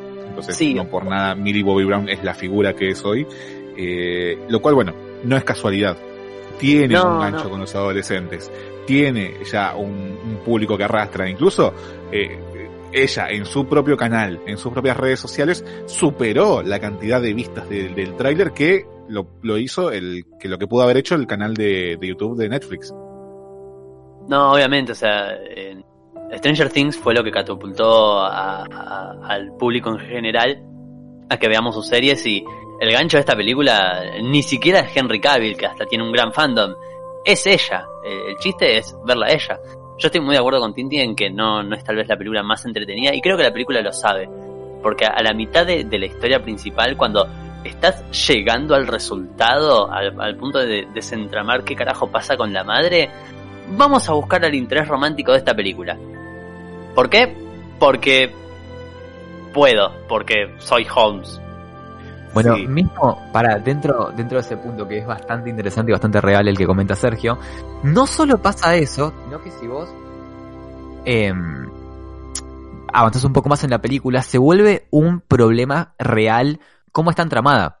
O sea, llega un punto de la película en la cual eh, Enola resuelve casi todas las cuestiones que tiene que resolver y por arte de magia el plot hace que entre en un tipo de eh, escape de la escuela forzado y, y como que ahí la película rompe completamente. Es como si hubieran metido dos películas dentro de una, como hay que establecer un personaje. Una trama principal que tiene que extenderse por una, dos o tres películas. Hay que meter también a cuál es eh, tu interés amoroso. Hay que meter también cómo es que Enola tiene toda esta serie de habilidades que tiene que usar en toda la película. Hay que introducirte a Sherlock y a Mycroft. También tenemos que introducirte un villano, también tenemos que cerrar un par de estos plot twists, también tenemos que generarte un plot más grande que esta película, que es de la madre para que se expanda. Además tenemos que reforzar el mensaje de que Nola es un alma libre. Entonces como que son tantas cuestiones que quiere tocar la película en dos horas que creo que llega un punto en que se siente sobresaturada, muy sobresaturada. Está sobresaturada, pero siento que la trama me contó media película. Siento que falta la otra mitad. que, que es como que cortaron el guion a la mitad y dijimos, bueno, hasta acá. Y la vamos a hacer saga. Si pega, va a ser saga. Que obviamente va a pegar. Pasa que es, es algo lógico que pase cuando colocaste tantas subtramas que al final te quedes sin tiempo. Es que no sé si hay tantas subtramas. Creo que es un mal manejo porque creo que a grandes rasgos son dos tramas. Y déjame primero establecer un poquito para quien no haya visto o que se dé una idea. ¿De qué se trata Enola Holmes? Bueno, es la hermana menor de Sherlock y Mycroft Holmes, la familia Holmes. Eh, está interpretada por Millie Bobby Brown, que vive con su madre, eh, interpretada por Elena Bonham eh, Carter, que es una actriz que a mí particularmente no me gusta. Eh, no, no me, nunca me terminó de llegar. y me, me gusta su papel en esta película porque particularmente desaparece a los 10 minutos. Bueno, y que ella cuando cumple el día que cumple 16 años recibe una carta de su madre diciendo mira me voy ni siquiera sé si es una no, no recuerdo si es una carta su madre desaparece y entonces ella empieza a seguir una serie de pistas eh, para dar con el paradero de su madre y para poder saber por qué se fue en el medio de todo esto empieza como a rememorar muchas actitudes muy sospechosas de la madre. Aparecen en el medio de toda esta aventura Sherlock y Mycroft eh, mandados a llamar por ella. Pero bueno, se, da todo también esta, esta cuestión de que eh, Mycroft, el hermano mayor, es el tutor de Nola, a la, la madre de haber desaparecido, y la quiere meter en una escuela de señoritas para que dé una buena imagen de la familia Holmes. Básicamente es eso. Sherlock mucho que ni pincha ni corta, está más como un estándar, un, un- norte a seguir para, para Enola. Esto podría tranquilamente darnos una trama para una película entera, pero eh, eh, esta, esta entrega tiene la fantástica idea de que a los 20 minutos de haberte establecido personajes, motivaciones, ideas, un poquito encariñarte con ciertas secuencias o lo que sea, te dice, no, mira, hay otra historia y la película de, de golpe se va a tratar de esto. Es como que, no sé, estás viendo Jurassic Park y están yendo todos al parque para ver a los dinosaurios y, y de repente, no sé, decir, ah, no, pero quieren ir a probar esta montaña rusa y toda la película se trata de la montaña rusa. No tiene sentido.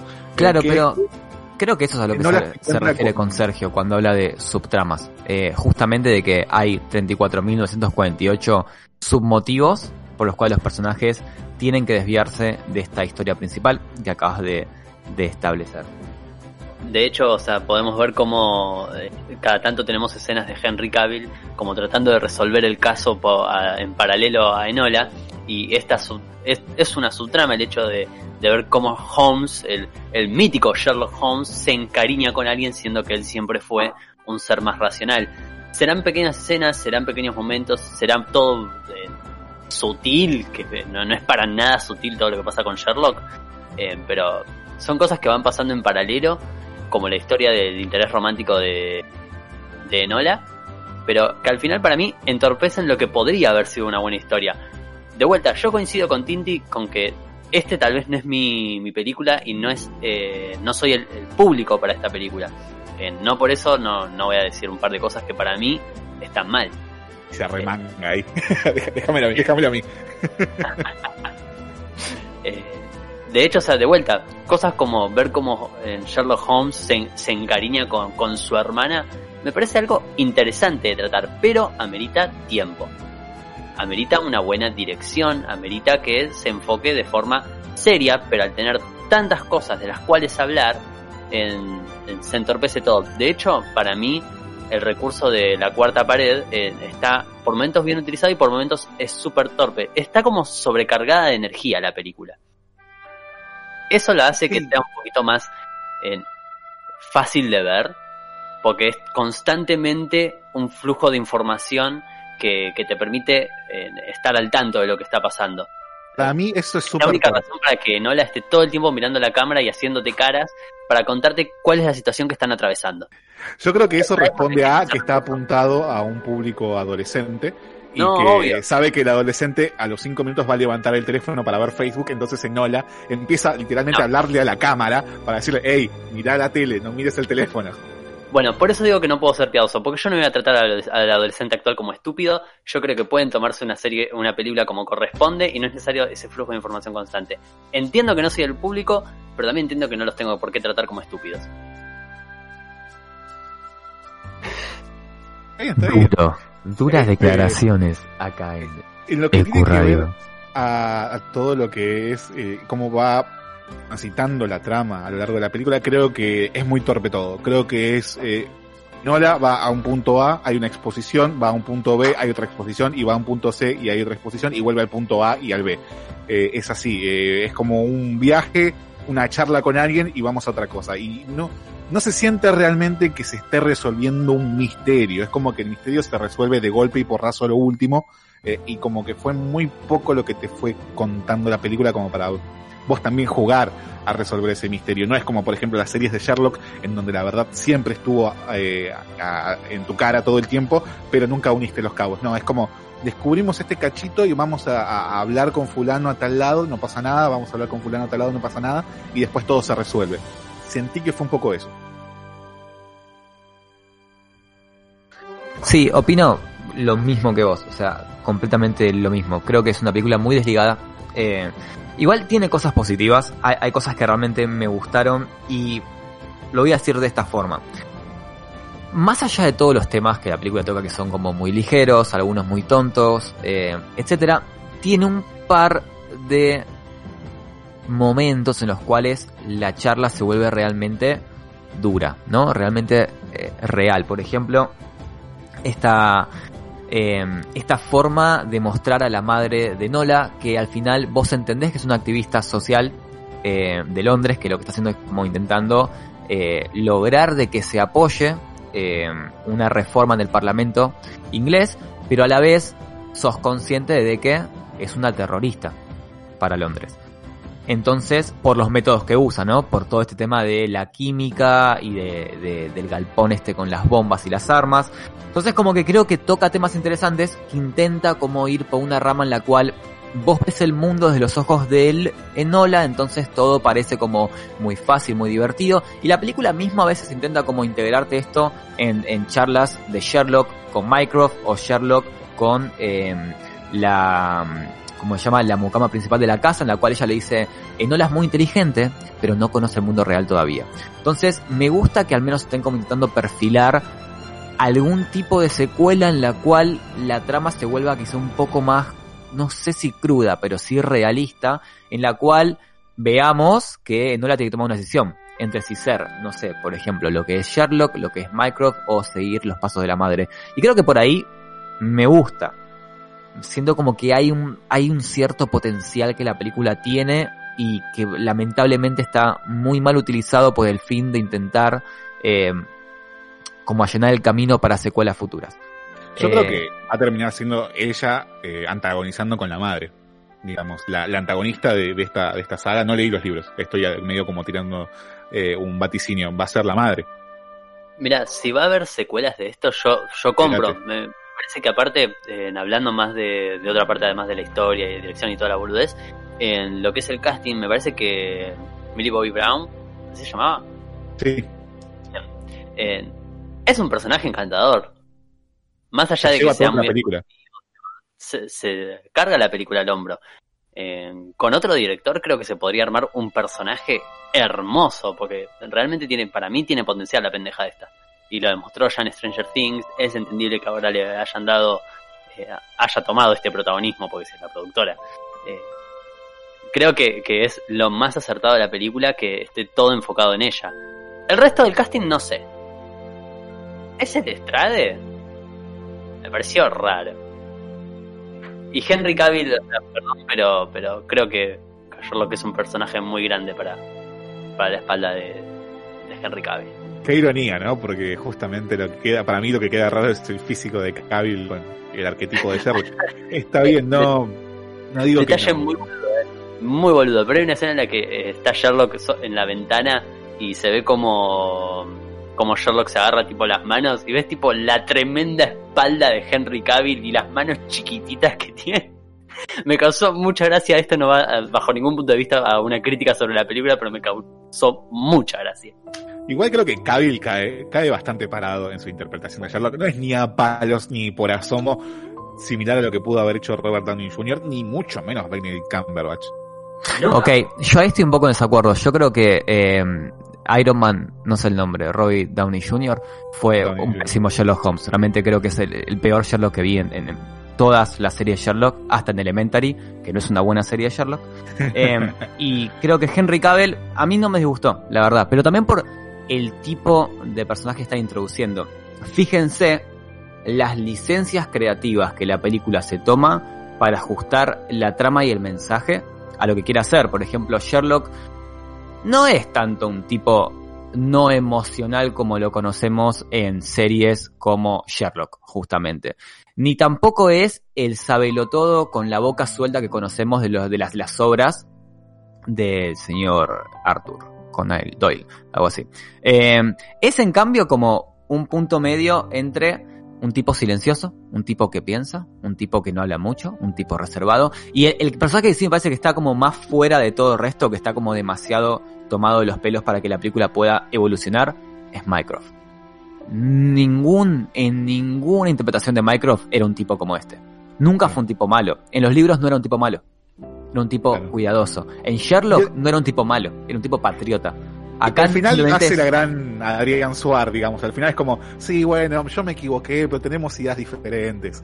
Sí, no quería llegar a este punto porque eh, no, no quiero llegar como purista de los libros de Sherlock, porque al igual que Alexis, yo también he leído, soy admirador de Sherlock, no fanático. Eh, estoy medio indignado con lo que fue esta interpretación de Mycroft. De vuelta, Mycroft es un personaje que, que es más inteligente que Sherlock. Es a quien acude Sherlock cuando tiene un problema y de vuelta no es un mal tipo y acá es realmente una caricatura nefasta del mismo. Y me parece que no es justo para el personaje. No quiero caer en este discurso purista igual. Pero eh, Tinti me, abrió la, la puerta de la casa para que venga y diga esto. Es que en realidad va más allá ya del, purismo, ¿no? Entiendo el mensaje de la película que es obvio y abiertamente feminista. No está mal, está perfecto. Sí, vamos a, a- vam- vamos a ir ahí porque es inevitable en esta película. Pero, deformar tanto un personaje como Mycroft para que sea el macho de la época, ¿no? Como eh, el chabón que necesita que se cumplan los viejos reglamentos sociales, me parece que es estúpido. Porque ya existe ese papel en la película y es la abuela de justamente el príncipe. Entonces, ¿para qué tenés dos personajes que interpretan las viejas formas londrenses o sociales cuando ya tenés a uno que encima es el real antagonista de la película?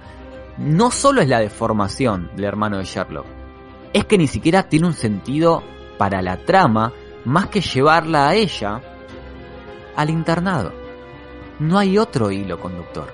No es que hay una razón real por la cual Sherlock no pueda ser tutor de Nola. Es simplemente porque la trama necesita que se llegue a ese punto de conflicto en el cual Mycroft tenga que llevar a Enola a la- al internado este.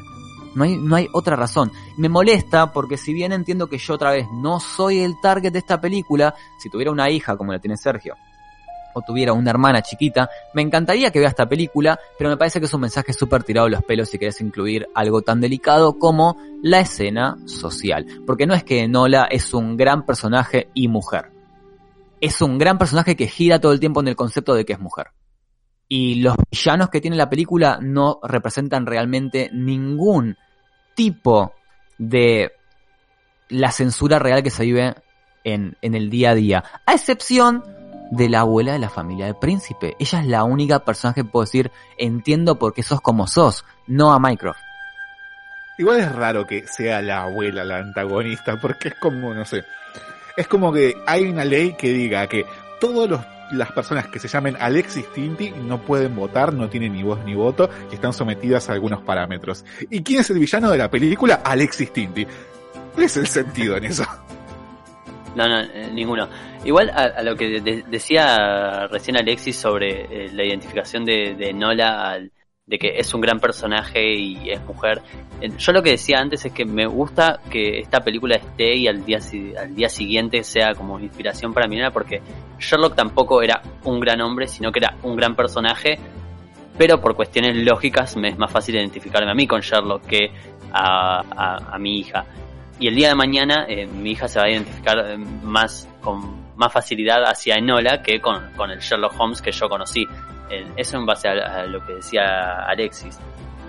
En base, sí, no, no nada más que, que agregar en ese sentido. Está, está bien. Eh, y yo no estoy tan de acuerdo con eso de que, bueno, Mycroft no era así o Sherlock no era así.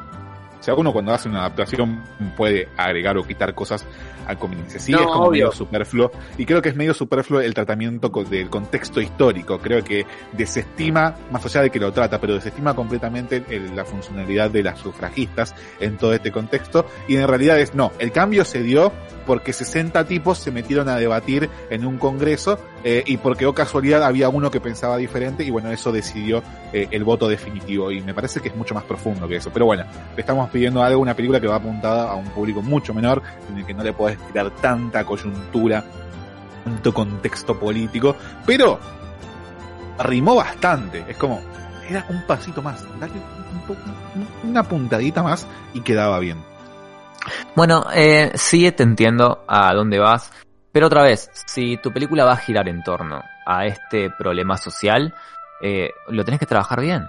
Si no, no queda otra decir que tu punto está pobremente explicado o maltratado. Y siento que pasa eso en todo. Entonces es como, es complicado. Si bien es verdad que obviamente cuando vos adaptas algo o haces como, no sé, algo basado en personajes históricos, podés tratarlo como vos tengas ganas, me parece que eso es sumamente lógico, pero si tu personaje va a estar deformado y encima no sirve a la trama que estás presentando, está mal hecho. O sea, no es más, no hay que ver mucho más que eso. Eh, Mycroft no participa en la trama de forma activa. Todo lo que ha, o sea, el- la, finalidad de la trama deforma a Mycroft y no sirve de nada. Si tenés un antagonista que es la abuela, que es verdad, medio tirado los pelos, pero se venía a ver tipo posta Día de la Princesa 2, donde el tío del príncipe de Genovia es el malo, fue el mismo argumento usó esta, esta película literal. Ah, somos viejos, por eso somos Sí, malos. es que fue, fue literalmente eso, ya en el diálogo que tiene Nola con ella en el bosque sobre, ah, vos sos de la nueva era de pensamiento, ah, yo soy de, de la, de la radical, ya te das cuenta que ella es la, es la villana. Pues si ya tenés un personaje que es un villano, no metas a otro que tranquilamente podría ser uno, cuando en realidad no lo es, porque la película ni siquiera lo tratan como un villano y tiene posturas que son para cachetearle un rato. Entonces como que, no sé, siento que eh, hay buenas intenciones con esta película, claramente. Eh, apunta a un público mucho menor. Creo que se podría haber hecho un mucho mejor tratamiento del marketing para entender a dónde se apunta esta película, porque tiene momentos en los cuales apunta para gente muy chica y momentos como el final donde apunta a un público mucho más adulto. o estas tramas sobre los terroristas que apuntan a un público ya más pensante. Entonces, me parece que hay una disparidad grande de tonos en la película, sobre todo en el final. Eh, hay un par de muertes que llegan no de la nada, sí justificadas, pero que no tienen nada que ver con lo que es la película en sí. Esta película me hace acordar mucho a Harry Potter, en Eh, concepto de que... Perfecto, porque por ejemplo Harry Potter arranca siendo una película linda, tranquila, mágica, donde empezaste a conectar con todo el mundo y gradualmente se vuelve algo más serio, ¿no? Algo un poco más eh, fuerte de ver. Enola escala demasiado rápido en el final. Y siento que toda esta oscuridad que conlleva el final de la película podría fácilmente ser trasladado a una secuela, dejando en esta primera película pequeños indicios sobre que la historia se va a volver un poco más real.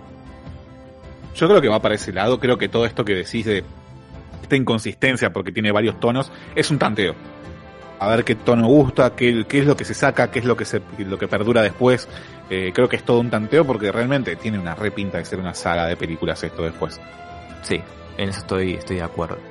Eh, y sí, me, me recuerda a Harry Potter en ese sentido también, porque quiere, quiere empatizar con un público adolescente, quiere empatizar con un de puber, eh, quiere ser una saga de películas. No sé si va a llegar a tener la coyuntura que tuvo Harry Potter, porque bueno, fue un fenómeno mundial, una locura. Yo creo que esta película, si le sacás el apellido Holmes y le pones eh, en Nola la loquita y sus aventuras en Londres, no tendría ni la mitad de, de espectadores que tuvo, más allá de que tenga Millie Bobby No, Brown bajo ningún punto de vista. Si vos sos fanático de Sherlock y vas buscando algo más de este universo en Enola Holmes, no creo que lo encuentres.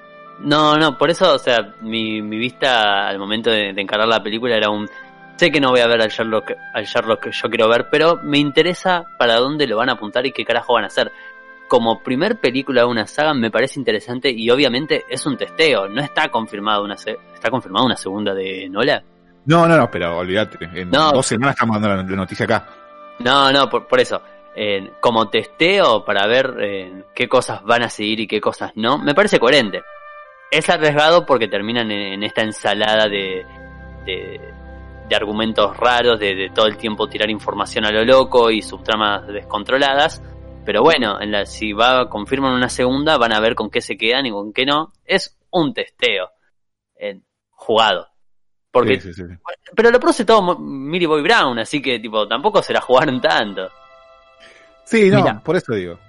Si hubieran intentado, o sea, creo que si buscas una película que tenga el espíritu de esta película, pero quizás sin el mensaje de fondo, y querés ver algo excelente, algo que es lo que debería ser esta película, es La búsqueda del tesoro de Disney, la de Nicolas Cage. Creo que esa película es todo lo que no la quiere ser, pero sin el mensaje, digamos, ¿no? Si hubieran buscado una forma de adaptarlo ese mensaje a, a algo realmente divertido como es la búsqueda del tesoro, algo que tenga como un misterio real, pistas lógicas, la 1 obviamente, la 2 es muy rara, hubiera sido maravilloso. Estamos hablando de, de, de una de las mejores películas de Nicolas Cage. Estamos hablando de quizás para, para, la para, mejor película de Nicolas Cage. Estamos hablando quizás de la única buena película. No, mentira. Tenemos más películas. Eh, No, qué mentira, roca. boludo. Dale. Eh, pará. Era La la roca me mejor la de. Nicolas. Este, pero bueno, no, yo la verdad, eh, cuando veía esto no podía dejar de rememorar dentro del universo de Sherlock Holmes eh, lo que es el especial de Navidad de, de Sherlock, la serie, la novia abominable. Si realmente le- les gustó Enola Holmes, pero quieren ver algo mejor construido, mejor ejecutado, y todavía no vieron, primero, la serie de Sherlock, pero en especial, eh, el especial de Navidad, la novia abominable, eh, ya salten porque está en Netflix eh, es eh, no tiene desperdicio. Eh, con 10 minutos de eso le pasa el trapo a la película de Nola, pero lejos. Sí, creo que cualquier capítulo de Sherlock le pasa el trapo a cualquier adaptación de Sherlock Holmes que, que haya. Es, es realmente incomparable. Eh, así que nada, si quieren algo un poco más, no fidedigno, pero sí mejor construido, eh, vean Sherlock. Vean Sherlock toda la vida. Si quieren la versión de la salada, vean Elementary. Eh, y si quieren la versión feminista, vean Enola. Eso digo, este, también en lo que es la novia abominable, eh, hay un poquito de, de, de feminismo también metido en el medio que está muy bien eh, ejecutado a mi, a mi parecer y que, bueno, lo recomiendo por demás también.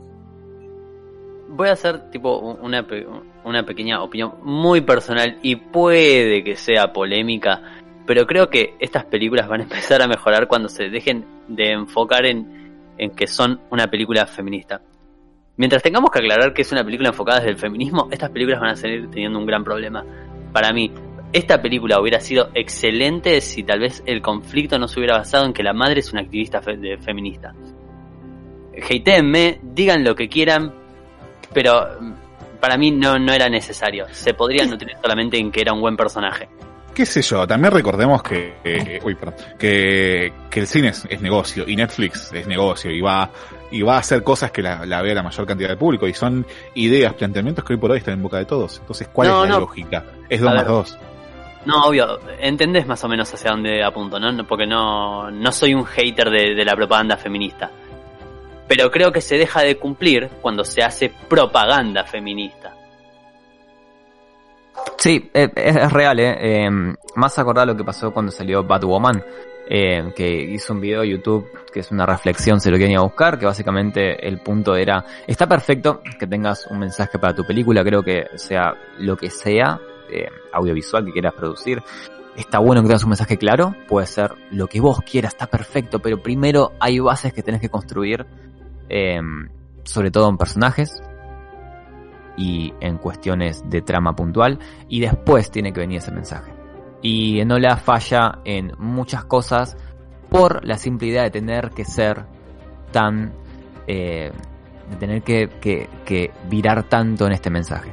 Entonces es como medio una cagada, porque no me interesa que sea mujer, no me interesa que, que, que tenga que luchar contra la opresión que obviamente en esa época obvio que existió y no es algo que tenemos que hacernos los boludos tampoco, está perfecto, pero hay errores de la película que vienen puntualmente del hecho de que intentás que el mensaje sea lo que mueva tu película y nope, no funciona así en. Es esto que mencionamos muchas veces de que primero se construye un buen personaje y ese buen personaje es independiente a que sea un personaje femenino o un personaje masculino. Eh, creo que la película cumple con esto de, de- ser una buena película y un buen exponente para, el, para futuras generaciones, para generaciones como mi nena o mi hermana, pero en cuanto te ponen que todo esto, el eje de toda esta discusión es, no sé, el voto femenino, creo que empieza a decaer porque estaban consiguiendo un buen trabajo, estaban construyendo un buen personaje. De vuelta, no soy hater de la propaganda feminista, pero me parece que con el paso del tiempo eh, tenemos que dejar de hacerlo tan explícito para que el mensaje sea más claro. A veces hay que simplificarlo. No, no de forma explícita, pero, pero me parece que entendamos también que todo arte, incluyendo las películas, es un reflejo de su época. 2020 es un tema que está en boga. Eso no, es así. Este, tal vez se puede, tiene, puede tener un mejor tratamiento, estoy de acuerdo. No me molesta que esté. No, no, no, la... Claro, la molestia no es que exista, la molestia es cómo se representa. Porque mismo tenés, mira, creo que donde mejor se representa el feminismo hoy en día, y esto lo puedo decir, pero lo defiendo a muerte, es en los dibujitos para chicos. En los dibujitos para chicos hay muchos más personajes femeninos protagonistas y bien tratados que en cualquier película o serie que haya visto en Netflix hasta ahora. Tenés a Shira, que es increíble. Tenés a eh, Stargear versus de, de Evil Forces, que es increíble. Eh, tenés un montón de series y películas donde tienes un personaje fuerte que no necesita gritar soy mujer, me estás oprimiendo, para ser un personaje fuerte, femenino. Entonces, a eso quizás a lo que vamos. No está mal el mensaje, está perfecto que, que exista, tiene que estar si realmente eh, fue construido el guion en base a eso, pero eh, se puede aprender un poco más de la simpleza y la sutileza para poder demostrar un mensaje que hay que normalizar, esa es la realidad. Hay que normalizar este tipo de feminismo. Y para normalizarlo tenés que intentar dejar de hacerlo tan hardcore. Sí, es, eso sí, eh, es algo que eh, particularmente estuve discutiendo con una amiga esta semana que eh, le recomendé una serie, ella no es de ver anime y, bueno, por casualidades terminó viendo Diplomacy Neverland, que para mí es un gran ejemplo de cómo hacer una protagonista femenina sin partir de la base que es mujer, que primero es una persona con intereses, con, con dudas, con miedos y con objetivos y después está teñido por su condición de mujer, pero me parece que es otra cosa, es otro tipo de escritura y estaba de acuerdo conmigo, o sea, eh, primero que la serie le encantó, por favor, vayan y vean, está en fucking Netflix, eh, uno de los mejores, no te digo anime, una de las mejores series barra historia que vas a poder ver en tu vida, The Promised Neverland, 12 episodios cortitos, uno mejor que el otro, y ahí tenés una gran protagonista mujer. Creo que para simplificar esto que estoy diciendo, para que quede más claro, es que tal vez eh, no es mi problema, no es lo que me molesta, pero tal vez sería eh, mucho mejor que el enemigo de esta película no sea el patriarcado, sino en un problema más personal, un problema que se abarque más desde de vuelta. No que el problema sea la, eh, la opresión sobre la mujer, que el villano sea Mycroft. Y que sea Mycroft porque Mycroft es malo, no porque porque es eh, la representación del patriarcado. Porque si no le vamos a seguir dando lugar a, un villano que ya debería estar muerto. No, sí, creo que, la idea. Creo que también eh, responde un poco a esta inquietud que la película no está apuntada a nosotros. Entonces, eh, pedirla que se adecue a nosotros me parece un poco, eh, no sé, un desperdicio porque hay gente que sí busca ese tipo de historias y gente que, que sí tal vez le interese que eh, se, se, aborde un tema sobre el patriarcado. También, recordemos, es, está situada en una época victoriana en donde eso lamentablemente era una problemática tanto como lo, no tanto como hoy, pero con, con, con muchas repercusiones a día de hoy. Eh, no veo tampoco que cayeron extraterrestres a Londres y, bueno, ahí tenemos una, subtrama. Eh, eh, es algo que sucedía, es como hacer una película Black Exploitation en donde la temática sea que la quita de derechos o la explotación de gente por su color de piel. Y bueno, no, está ahí. Lógico, está, está perfecto. Pero si vas a ir full on con un mensaje, por ejemplo, esta película que gira en base al feminismo, eh, entonces anda full HD con esto. Y no, no dejes de lado otras cuestiones que no tienen sentido. O sea, nada más vimos el machismo representado en dos personas, en todo Londres. En toda la gente conoce esta chica. Todas se eh, hablo, o sea, eh, interactúa con gente a la cual le paga 5 libras para cambiar de traje y de vestido con hombres y ninguno le dice, ¿estás loca? Esto acá no se hace. Solo lo vemos en dos personas puntuales. Así que no está bien construido. Está bien que esté, si te gusta este mensaje, si sos el público al cual está apuntado, pero no está bien hecho. O sea, eh, a eso es quizás es a lo que vamos. Si lo vas a construir, construirlo bien. Si lo vas a poner para villanizar un tipo de pensamiento, hacelo fulón. Si no, si lo, lo sectorizás a dos personajes, si uno de los dos no tiene sentido que lo sea, entonces estás fallando como, como escritor. O sea, tengas las mejores ganas o no de transmitir un mensaje, está como el culo. Mismo una de esas personas recuerdo que era un viejo, eh, había un pibito que aparece al final con el cual intercambia un vestido, hay un hay otro pibe que trabaja en, el pastizal de afuera de la mansión con la cual intercambia un vestido y ninguno se piensa dos veces antes de hacerlo. Entonces como que... Les ofrece guita. Sí, está bien, pero estamos en una, una sociedad donde supuestamente está todo un quilombo, hermano. Y nadie en Londres se pregunta por la piba que está sola a esa edad. Nadie en los hoteles de Londres tiene un planteo. Mismo el detective de Scotland Yard eh, es un tipo al final bastante mente abierta, Sherlock también lo es. Parece que el único villano al final es Mycroft y la abuela final. Entonces como que me, parece que no está bien tratado. Está bien que exista, pero hay formas mejores, mucho mejores que podés ver en mil series para chicos. Avatar, Shira, Target, la que vos elegí a dedo, cerrar los ojos, elegí una serie donde haya una mujer como protagonista que sea para chicos. Si podés, buscar en Cartoon Network y vas a ver que el mensaje está mucho mejor tratado. Steven Universe es una fuente de conocimiento absoluto sobre el feminismo y no necesitan hacer lo que hace Enola que ya te vuelve como un poco grotesco. Hasta ahí nuestra opinión sobre Enola Holmes. Ya se nos fue volando el programa. Muchas gracias al señor Alexis Tinti por la presencia como todos los sábados. Al señor Sergio Ezequiel Verón por la operación. A Noé Goldberg. Mi nombre es Jonathan Carretero. Vayan, vean Enola Holmes. Disfrútenla. Después cuéntenos qué les parece en nuestro Instagram, en nuestras redes sociales. Eh, hasta aquí ha llegado el post créditos de la fecha. Nos encontramos la semana que viene, como siempre, después de la función.